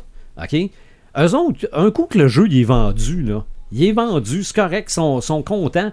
Donc, ils voient, et je vois pas pourquoi ils verraient de problème à ce que des gens s'impriment en 3D du matériel nécessaire pour des gens Ben, ça, qui ont des Pas limitations. une là. question. Je pense que je vais demander euh, à Sébastien ou à Francis Ouais. s'il y a certains qui créent euh, euh, maisons d'édition de jeux qui offrent la possibilité d'avoir des Ouais. plans. Ben, Pour si les ça se fait figurines. pas, ça devrait se Mais faire. peut-être parce qu'on y avait juste pas pensé avant. C'est ça. C'est ça. Mais c'est vrai pareil, tu un Mais- jeu, puis tu te dis, euh, c'est un super, mettons une figurine. Ouais, c'est sûr qu'ils Ils- ils ils vendent- vont, ils ils- vont vendre les figurines. Ils vendent les figurines. Des... Ouais. Et- Ouais. Ils, ils vont pour mettre de l'extra justement pour vendre les figurines. Mais en même temps, ça. ils vendent les poignées, ils vendent. Je sais pas. Moi, hey, je, c'est- je, Ouais. je sais. euh, mais mettons, le, le concept, je le trouvais le fun. Ah, moi, je, je Je- trouve ça. je me suis dit-. Des gens qui ont des limitations. Il y a des geeks qui ont des limitations, puis qui vont peut-être pas jusqu'au bout de leur passion à cause de ça. Il y en a. On peut, fait. on peut déjà, euh, tu sais, on sait déjà qu'il y a des gens qui impriment des prothèses en- avec des imprimantes Mhm. 3D. Ah ouais. puis Mm. C'est un, c'est un, c'est un truc qui est rendu hyper accessible Ben pour oui. tout le monde. Ben oui. C'est bien qu'on. L'imprimante sur la peau, là. Je sais pas si vous avez vu passer ça aux Oui, oui, États-Unis, oui, oui. qui imprime directement sur les, les blessures, euh, Mhm. la peau euh, artificielle, là. C'est ça. Euh, Mais on- ça, c'est c'est encore un aff- Je J'ai pas lu l'article au complet, mais c'est pour les champs de bataille, ça, là. là. Ben là, pour, pour pour l'instant, c'est les, les- ils, font, ils font les tests sur les, les, les cochons puis des souris, des affaires de même, là, mais ça fonctionne. Là. Ah ouais. On peut imprimer euh, dire- la peau direct sur le corps. Ouais. Mais c'est clair que c'est pour les. Oui, c'est qu'il va y avoir une, une application militaire, c'est C'est sûr. sûr. certain, mais Ouais. tu sais, t'imagines-tu une blessure euh, à ton travail? donc, je Mhm. dire, tu te fais une entaille à ton travail, tu t'en vas à l'hôpital, euh, Mhm. euh, tu- tu te fais réparer, tu te fais. C'est ça. Ou l'entreprise le direct. On est rendu loin, là. Attends, attends un peu, je vais aller me réimprimer un bras. T'as pas de journée de congé. c'est ça. On- Patron, je me suis coupé un bras. Pas Je- grave, va t'en faire réprimer un autre. Ben ça. ouais, continue ton corps de travail. Je reviens dans 15 minutes. Euh, mon, mon petit samétain, c'est que là, les spoilers pour Endgames commencent à sortir. Hey, ça Bah. arrête pas, hein. OK. Sauf que peut-être, peut-être que c'est des spoilers pour nous, euh, nous euh, tasser de la traque, que finalement, c'est pas des vrais spoilers. Mais si vous en voulez un, je peux vous en donner un. Ben oui, moi, tu sais que j'adore ça, les spoilers. Ok. J'ai pas de problème avec ça. moi. Scène post-générique. Ouais, ça va être quoi? OK? On voit quelqu'un qui marche, mais on le voit juste le côté, juste le bras. OK. Il y a des voleurs qui viennent pour le voler, qui dit Donne-moi ton argent, et ça fait schlink. Les lames sortent. De Wolverine? Mhm. Ouais. Mais c'est peut-être pas vrai. Qu'est-ce qu'il ferait là-dedans? J'ai aucune idée. Non, non, mais c'est une scène pas générique, ça finit comme ça. Ça Ben, veut juste, ça veut dire, ça veut juste dire que les X-Men sont rendus dans le MCU. Ouais. OK. peut-être pas ton exemple, mais oui, ça pourrait arriver qu'on Mm. voit quelque chose relatif au Ah, mais je peux, euh, je peux t'en dire un autre. Oui, vas-y, vas-y, j'aime ça, moi. Tony Stark devant une pierre tombale qui dit Tu avais raison. Ça, c'est la pierre tombale de Captain America. Ça a l'air que oui. Ça te fait-tu penser à la fin de Civil War? Ouais, ou ce Dans la fait- BD. Ce qui se fait assassiner. Ouais. Ah, ouais, peut-être. Mais Ça, encore là, c'est-tu vrai? J'ai aucune idée. Parce qu'à un moment donné, les contrats vont arrêter aussi. Ils pourront Non, pas non, non, payer c'est ce monde-là vitam aeternam. c'est sûr, Ouais, mais mais- tu peux pas ne plus avoir de Captain America puis d'Iron Man dans le MCU. Chris Evans, il a, tu sais, il a déjà dit que C'était fini. c'était fini. Ouais, mais ça, mais tu peux pas ne plus avoir ces personnages-là. Non, mais le Faucon va prendre la place de Captain America. Ouais, c'est ça qu'il de- fait dans BD. c'est ça dans BD. Ah, C'est sûr, on est peut-être bon pour un autre ils vont, 5-6 ils vont films. nous sortir US Agent. Peut-être. Ou euh, Nomade. Oui. Avec sa Ah, ben là, jaune, là. pis ça- Non, non, là, on s'en va loin, là. Hey, excuse, là, tu m'attaques. là. OK. Nomade. Non, mais ça, ça reste encore Steve Rogers. Ouais, oui, tu les as toutes. oui. OK. Euh, ton Sam allume, ça m'éteint. euh, Ah, moi, j'ai, j'ai, euh, ça m'allume euh, Black Hammer de Jeff Lemire. Euh, une BD extraordinaire. Je te dirais que depuis Watchmen d'Alan Moore, j'ai jamais, j'ai pas lu quelque chose d'aussi bon que ça. Mhm. Alors, j'en dis pas plus parce que je l'ai chroniqué aujourd'hui dans ma chronique. Euh, sautez là-dessus, allez voir ça. C'est vraiment un hommage au Golden, au Bronze puis à- au Silver Age. Mais en même temps, ça parle des thèmes récurrents de Jeff Lemire, la famille dysfonctionnelle, euh, les petits endroits perdus. Euh, c'est extraordinaire. C'est vraiment très, très, très puissant comme BD. Euh, écoute, je te dirais même plus que à date, j'aime mieux ça que Watchmen. OK. Hérésie! Ouais, non, non. Ben non, Watchmen, ça a détruit la BD, Marc. Non, mais c'est ouais, mais en tout cas, on fait référence à un article qui, est écrit, mais je comprends, je comprends le point où ce qu'il voulait dire qu'à partir de l'écriture de Watchmen, ça a enlevé le, le côté. côté, fantastique un peu, là, le- côté j'étais euh, pour dire fan- enfantin, mais enfantin, pas, ouais, euh, mais tu sais, c'est, on, on a commencé à se on a poser la perdu question. notre cœur d'enfant. c'est devenu plate d'être un super-héros à partir de là. Avant, c'était Ouais. plus le fun un peu. Ouais. Bien que Miller avait fait des trucs bien avant ça aussi. Là. Ouais. Puis, euh, je veux dire, euh, la mort de Gwen Stacy, c'était avant ça aussi. Mhm. A des, des trucs adultes, il y en a eu bien avant. Là. Mais je comprends, euh, il n'y a pas toujours eu la- la- l'approbation pour Watchmen. Là. Euh, Mhm. D'ailleurs, lui-même l'a dit. là, je veux dire, les éditeurs qui ont essayé de me copier, là, vous n'avez rien compris. Mhm. Mais bon, ça en a de moi. Puis, euh, ben, ça matin, je pense que ça va être moi ce soir. J'ai beaucoup trop parlé. Bon, là, donc, on, a par- on a parlé de Tolkien, là, on s'en doutait ouais, que trop. Là. J'ai ben trop parlé. Même que je- j'ai commis une erreur, je voulais amener une boîte de Kleenex dans le studio des fois que tu te mets à pleurer pendant le podcast. Non, je, je l'aime beaucoup. Non, ouais. C'est tout ce que j'ai. Mais personne ne va pouvoir nous, euh, va pouvoir nous reprocher de ne pas l'avoir fait connaître dans ce podcast-là. Oui, là. il faut. OK? Il faut. Moi, Maintenant, les libre à pense- vous d'aller lire les livres. hein. Oui. Ils sont tous disponibles à- aux bibliothèques. T'as- Je, Mhm. dirais que 99,99% des bibliothèques municipales ont les livres de base. Oui. C'est-à-dire Bilbo, Seigneur des Anneaux, Silmarion. Mhm. Fait que, euh, avec ça, là, vous, vous avez la base. C'est Vous- ça. Vous n'avez pas besoin de plus. là. Vous commencez doucement comme moi par Bilbo, ou vous commencez plus difficilement comme Luc par le Scénarion. Le reste, je l'ai dit, hein, c'est pour les crinqués. Mhm. C'est très aride. Puis euh, ça, ça prend une vie pour tout lire ça. OK. Puis surtout que ça prend euh, une intelligence pour essayer de tout comprendre ça, que moi je n'ai pas. Là. Je l'ai déjà dit, j'ai lu, pas, j'ai pas tous les, les, les, 12, les 12 là, mais j'ai lu les 5 premiers parce que c'est les 5 qui sont traduits. Puis il y a un grand bout là, que je te dis que j'ai rien compris. Quand il tombe dans les langues, dans les mots, tout ça, là, je dire, je le lis, là, mais je veux dire, j'ai pas l'érudition, j'ai pas la, la, la, la, la connaissance pour arriver à ce niveau-là. Là, Mhm. Mais on sent pas le. On sent pas ce, ce- le petit côté euh, condescendant que certains auteurs peuvent avoir. Tu sais, Tolkien, il, il sait qu'il est intelligent. Là. Quand on lit ça, là, on le voit qu'il est brillant, mais pour lui, c'est pas ça. C'était pas important. ça. Pour lui, c'était de raconter une histoire. Mhm. C'est un conteur. Ben oui. C'est un immense conteur. C'est un Fred Pellerin puissance mignon. OK. C'est un conteur. T'a- T'aimes ça, plugger Fred Pellerin? Non, je sais, c'est ça, c'est un conteur. ben oui. C'est un conteur né. On, aime- on aime ça, se faire raconter des histoires. C'est vrai. Ben oui, Tout le monde aime ça, se faire raconter des histoires. Qu'est-ce qu'on fait à nos enfants avant qu'ils, soient, avant qu'ils se couchent? On leur raconte C'est des vrai. histoires. Mais moi, quand je me quand je lis une histoire, c'est ce qui arrive avec moi aussi. Je m'endors. Ouais, ben c'est vrai. hein. Ça n'a rien à voir avec la qualité de l'œuvre. C'est pas une insulte Non, non, à l'œuvre, qu'on c'est est- parce qu'elle fait bien sa job. On est tous rendus là, là, à une Mm. époque dans notre vie où ce qu'on commence à lire dans notre lit, là, trois pages, c'est fini. là. C'est- une question là. aussi de mettre son cerveau à off. Là. Ouais. On, fait de la lecture, c'est justement pour oublier la journée. puis, C'est euh, ça. Mm.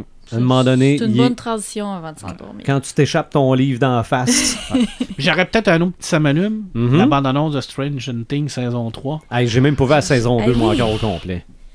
Fait que je l'ai pas bave. regardé. Écoute, je, j'écoute, je bave, Ouais. je bave, je bave. On, on joue, on joue sur la nostalgie de la nostalgie. Ouais. Parce que là, on s'ennuie de la saison 2. OK. Puis c'est un, c'est un truc qui est carrément dans la nostalgie. Ah, c'est que clairement, là, je veux dire, Ah. c'est. on vient toucher des cordes sensibles. Ouais. Puis j'ai un autre, ça m'éteint. Bon. Une petite anecdote. Très, très rapide. Dans une émission que j'ai écoutée, euh, une émission de radio à Montréal, où ce qu'il y avait une, deux personnes, qui c'est pas important, le sexe et la personne, c'est pas important, qui parlaient de Ready Player One, qui nous disait que c'était un film de Steven Spielberg et que le roman était une adaptation. Et il y a une des personnes qui dit Ah, il dit, moi, je, je le sais, je l'ai lu dans les années 90. C'est parce que le roman est sorti en 2011. Alors, quand vous voulez inviter des spécialistes en culture Mhm. geek, choisissez bien vos spécialistes. OK. Je vous dis, ça m'a fait de berry. Ah oui, j'ai lu ça moi, dans les années 90 parce que le roman est sorti en 2011 en anglais, buddy. OK. Ben moi, j'ai dé- j'ai déjà entendu des gens dans un... euh, dans- drôle. Dans, une, dans un casse-croûte de terminus d'autobus dire que en 82, il avait essayé d'avoir Elvis à Montréal, mais ça n'avait pas fonctionné. Des fois, c'est des blagues aussi. Moi, j'aime beaucoup niaiser Ouais, peut-être- mes, mes neveux et peut-être, mais- de- Et que ça, en tout cas, pe- peut-être que, peut-être que j'étais tombé Hey, dans les le panneau. billets là. auraient coûté cher en mots. Surtout les machines hologrammes en 82, ça devait être gros. Euh, Luc, toi, as-tu des choses qui t'allument, qui t'éteignent? Ben, euh, ce qui m'allume, ben, ma présence ici. Je Ouais. vous remercie beaucoup de Ben, m'avoir regarde, accueilli. euh, Puis, euh, ce qui m'éteint, ben, C'est bien, c'est bien gentil de nous suivre aussi. T'as trouvé que ça avait passé vite? Oui, Ça passe Ouais, toujours hein? vite. Ça passe toujours vite, c'est un fait. Mais regarde, euh, c'est sûr qu'on va avoir l'occasion de se, se rejaser en podcast, sinon en, en club de lecture. euh, sinon, pas de euh, problème. Ouais, mais surtout qu'on va, on va, on va, on va se focuser sur la culture de l'imaginaire. Ouais. mhm. Luc a quand même une culture de l'imaginaire assez développée. Ouais. Que Je pas. devrait, euh, il devrait. on va dans tes goûts, mettons, là. ça devrait parce que le- le- l'objectif pour le prochain, ça a l'air d'être Lovecraft. Ouais, ouais, on s'en, on s'en y va avec Lovecraft. On va commencer ça en force. ouais. Ouais. On va commencer ça en force avec Lovecraft. Ouais. On va lire des beaux passages de Lovecraft, des, des- des- des passages de l'indisible. On, va, on va bien s'amuser, ça va vraiment être intense. Puis en même temps, ben, je vais peut-être avoir eu euh, Je suis Providence à la bibliothèque, parce que je l'ai Mhm. commandé pour la bibliothèque. Ouais. Fait que je vais pouvoir le présenter. Alors, Puis, euh, d'après moi, en mai, on va être proche de la de la de l'inauguration Oh! de la nouvelle statue de Lovecraft Mhm. à Providence. en plus. Que Ça, veut ça dire, va être fait ça veut dire qu'à quelque part en mai, on fait un podcast sur Lovecraft? Ben, ben, c'est déjà fait. C'est ben, c'est Ouais, déjà seté. déjà. Mhm. Puis euh, on peut déjà l'annoncer ici qu'on va avoir, ben, on l'avait déjà annoncé, Ouais, on va on va avoir deux avec entrevues, on ouais. va jaser avec deux, deux, deux personnes assez euh, Mhm. importantes. Là. Donc Christophe Till qui a, qui, qui- qui a- qui a mené Ouais. la traduction de, de Je suis Providence. Là. Alors, c'est 1400 pages à la tête d'une équipe de 10 traducteurs. Alors, je peux vous avouer que c'est, ça ne doit pas avoir été euh, un travail de tout repos, là, parce que Lovecraft, euh, comme Tolkien, c'est, quelqu'un qui avait un vocabulaire propre à lui. là. Mhm. Fait que ça doit pas être facile à traduire. honnête, Ouais. là, ces genres de, de- de- de gens-là là, qui, qui font ça, moi j'ai beaucoup de respect pour eux autres. Parce que- Ouais. Puis on va se le dire, la langue française, là. Ouais. Hey, des fois, là, euh, pour dire un mot en anglais qu'on peut traduire en langue française, on peut le traduire de plusieurs Mhm. façons parce qu'on a une Ah ouais. langue riche. hein. La langue française, c'est une langue ça. très riche. C'est ça. Puis des fois, pour traduire une phrase, faut que tu prennes la phrase au complet. Exactement, c'est la langue de l'amour. C'est ça. Tu peux pas, euh, tu peux pas nécessairement mettre ça dans Google Translator. Non, on a une très très belle langue. Mhm. Puis c'est pour ça que moi j'essaie toujours de faire la promotion des livres qui sont en français. Absolument. Même si c'est des traductions, maintenant, on a tellement des bons traducteurs qui se forcent pour nous traduire les livres. Ouais. Pas comme dans les années 80 ou dans le temps d'héritage comique, là, où ce qu'on avait les, les Marvel traduits. Là. Et ça Hey! J'en relis, hein, puis j'ai des bouts que j'arrive même pas à comprendre ce qu'ils disent. Ah non, non, non, moi, je prends toujours le même exemple. Moi, c'est Spider-Man qui a le rhume. En anglais, c'est I got the flu. En français, comment vous pensez qu'ils ont traduit ça? Ah ouais, non, dis-les, dis-les. Ah, j'ai le flux. non, non, moi, je, regarde, j'ai 10 ans, puis je lis ça. J'en reviens pas. Je me dis tabarouette, Tu- pauvre tu fais- costume. tu fais pas le lien, là, que c'est. c'est- c'est- Non, c'est non, une non, non, c'est, c'est, c'est plus tard que j'ai appris que flou, c'était le rhume. Mais tu parles de traduction, puis on va finir notre épisode de, de, de, de, de, de Tolkien avec ça, là. Bilbo Baggins, puis Bilbon Saquet. En anglais, c'est Bilbo Bargains. Mhm. En français, au départ, il a été traduit par. euh, euh, dans la première traduction, c'était Bilbon Saquet. Il est revenu avec Bilbon, euh, Bilbo Bezac. Dans la nouvelle Ouais, traduction, ouais. c'est Bilbo Bezac. Mais Tolkien avait écrit dans ses lettres que c'était Bilbo Saquet. Alors, allez, allez, allez savoir Bilbo, Bilbon. euh, Est-ce que c'est Frodo, Frodon? Ouais. Euh, c'est- toujours difficile. Pourquoi qu'il traduit les noms? Parce que ben, Bargains était, était, représenta- euh, était représentatif d'un- d'un d'un- d'un style de, de, de hobbit qui vivait dans une particulier. Euh, Parce que moi, je pas pense, facile à faire. moi, je hein. pensais que Baggins avait été traduit en saquet. Parce que t'as bag puis sac. C'est Ouais. tout à fait Ouais, ça. ben, c'est- Ouais, ouais, c'est ça. Mais, En partie, mais- c'est ça. mais tu me dis que Tolkien l'avait appelé saquet. Dans une de ses lettres, il l'avait appelé Saquet. Ah oui. Pourtant, c'est en anglais. Ouais. Donc, il Ouais, devait, s'appeler Saquette. Mais c'est un maître des langues. C'est un maître Ouais. des langues. Puis son- d'ailleurs, hein, il, il, euh, il travaillait beaucoup sur les traductions, surtout au niveau des traductions en scandinave, là, Ah. en langue scandinave, Wow. le suédois et tout ça. là. Pour lui, c'était très, très important. Alors, possiblement aussi qu'il a travaillé beaucoup sur les traductions francophones. Ouais. Mais ça reste que les, les- les- les premières traductions souffrent de certains problèmes. Mais ces, ces problèmes de langage-là, ça, ça enlève pas le- le- Je veux dire qu'elle changé le nom de, de Bilbon pour Bilbo Non. ou Saquet pour. Ben, Ça reste, non, le, ça- reste le même personnage, là, puis ça reste Mhm. la même philosophie, puis ça reste le même petit euh, semi-homme qu'on aime tant, puis qu'on voudrait tout avoir comme grand-papa. Sûrement. sais. Sûrement. Sais, À part quand il essaie de, de Ouais. manger Frodon. ouais, c'est ça. On se rappelle Il y a- tout. c'est- Il a l'air moins fin tout d'un coup. Il a hein. moins fin, mais ça, c'est l'anneau. hein. L'anneau corrompt tout le monde. là. Ok. Je veux dire, C'est même, Ok. même, euh, même moi, je, je veux avoir l'anneau. OK. Moi, mais il a été détruit. Ouais, euh, Mm. effectivement. C'est une bonne chose, d'ailleurs, qu'il ait été détruit. Oui. D'ailleurs, sera détruit dans mille ans. Ouais, en 2000, euh, En 3019. 3019, ouais, effectivement, ça. Ben, en fait, c'est avant ça, parce que nous, on est dans le cinquième ou sixième âge. OK. Mais à partir de la fin du quatrième âge, à partir du quatrième âge, le, le- le temps se raccourcit dans la, dans la, dans la, dans la temporalité de Tolkien. là. Alors, une année Valar, une année Valar, ça équivalait, je pense, à 10 000 ans à part de, de nos années à nous autres. Après ça, il- ça a commencé à se raccourcir. Puis euh, à partir du quatrième âge, ben là, ça, ça, ça, ça accélère, en- ça, ça- ça s'accélère énormément. Fait que Tolkien avait mis notre- son époque à lui là, euh, vers le 6 ou le 7e âge, OK. environ là, dans, dans, dans, dans- son, euh, dans son univers. OK. On spécule-tu sur le prochain épisode? Je sais pas qu'est-ce On qu'on n'en va a faire? même pas parlé. On n'en a pas parlé en tout. Ben, moi, j'ai deux suggestions, mais ça peut être ni une ni l'autre. Vas-y. Ça peut être une souris ou ça peut être une Barbie. Euh, souris Mickey Mouse? Ouais. M-I-C-K-Y-M-O-U-S-A. Mickey Mouse. Mickey Mouse. Parce que c'est euh, On une est- grosse année. C'est Ouais, quoi? c'est C'est vrai. 90 ans, Mickey Mouse? Hey, ça fait longtemps. Non, non, ça fait Ouais. longtemps, mais c'est que les, les répercussions sont quand même importantes. C'est pas juste tant la souris que l'univers qui, euh, qui vient avec. Et puis il y euh, en a eu des affaires de Mickey Mouse. Ouais. ah oui, mais il y en a eu des affaires de Disney aussi, non? Barbie? Mais ça peut être Barbie. Barbie cette année a 60 ans. I'm a Barbie girl. Ah non, c'est... Euh, ouais, ok. It's C'est-. Ok. T'aimes pas mon talent de chanteur. hein? Est-ce que tu te retournerais à la voix pour moi? Pour t'encourager. Ferai un 33-60. Ouais. Pour me dire que j'ai des beaux bras. Ouais, mais ça te prendrait, ça te prendrait un, une, euh, j'étais pour dire une maladie, me semble que c'est pas le fun. là. Ah, ok, une Mais- histoire Ouais, triste. une histoire triste, ouais, on va dire ça comme ça. Ok. Là, je dirais tellement quelque chose, mais je vais tellement me taire. T'as- disons que t'as les pieds plats, puis je me tourne pour toi. C'est bon. Mais euh, ça, on parle de souris ou de Barbie? Euh, bon, on va, on va demander l'avis à Red. Ouais. Mais euh, entre les deux, ça va être soit Mickey Mouse ou soit Barbie. Moi, je suis d'accord avec ça. Parce que là, après, ben, de toute façon, on va faire les deux. C'est sûr qu'on va faire les deux. Là. parce qu'après ça, là, on s'approche de la fin avril et d'un Ouais. certain Avengers Endgame. là. Qui est un incontournable. Mhm. Alors, ça, on n'aura pas le choix. Ça va être un- on, va, on va faire un achat, c'est sûr. C'est ça.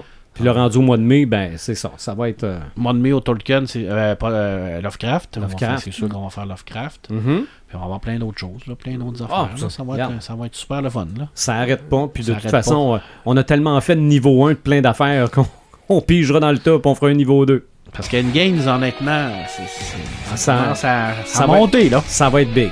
Ça, va monte, être ça big. monte, attention. Donc, suivez-nous sur notre page Facebook, suivez-nous sur notre site internet et de retour bientôt pour un autre podcast décrinqué.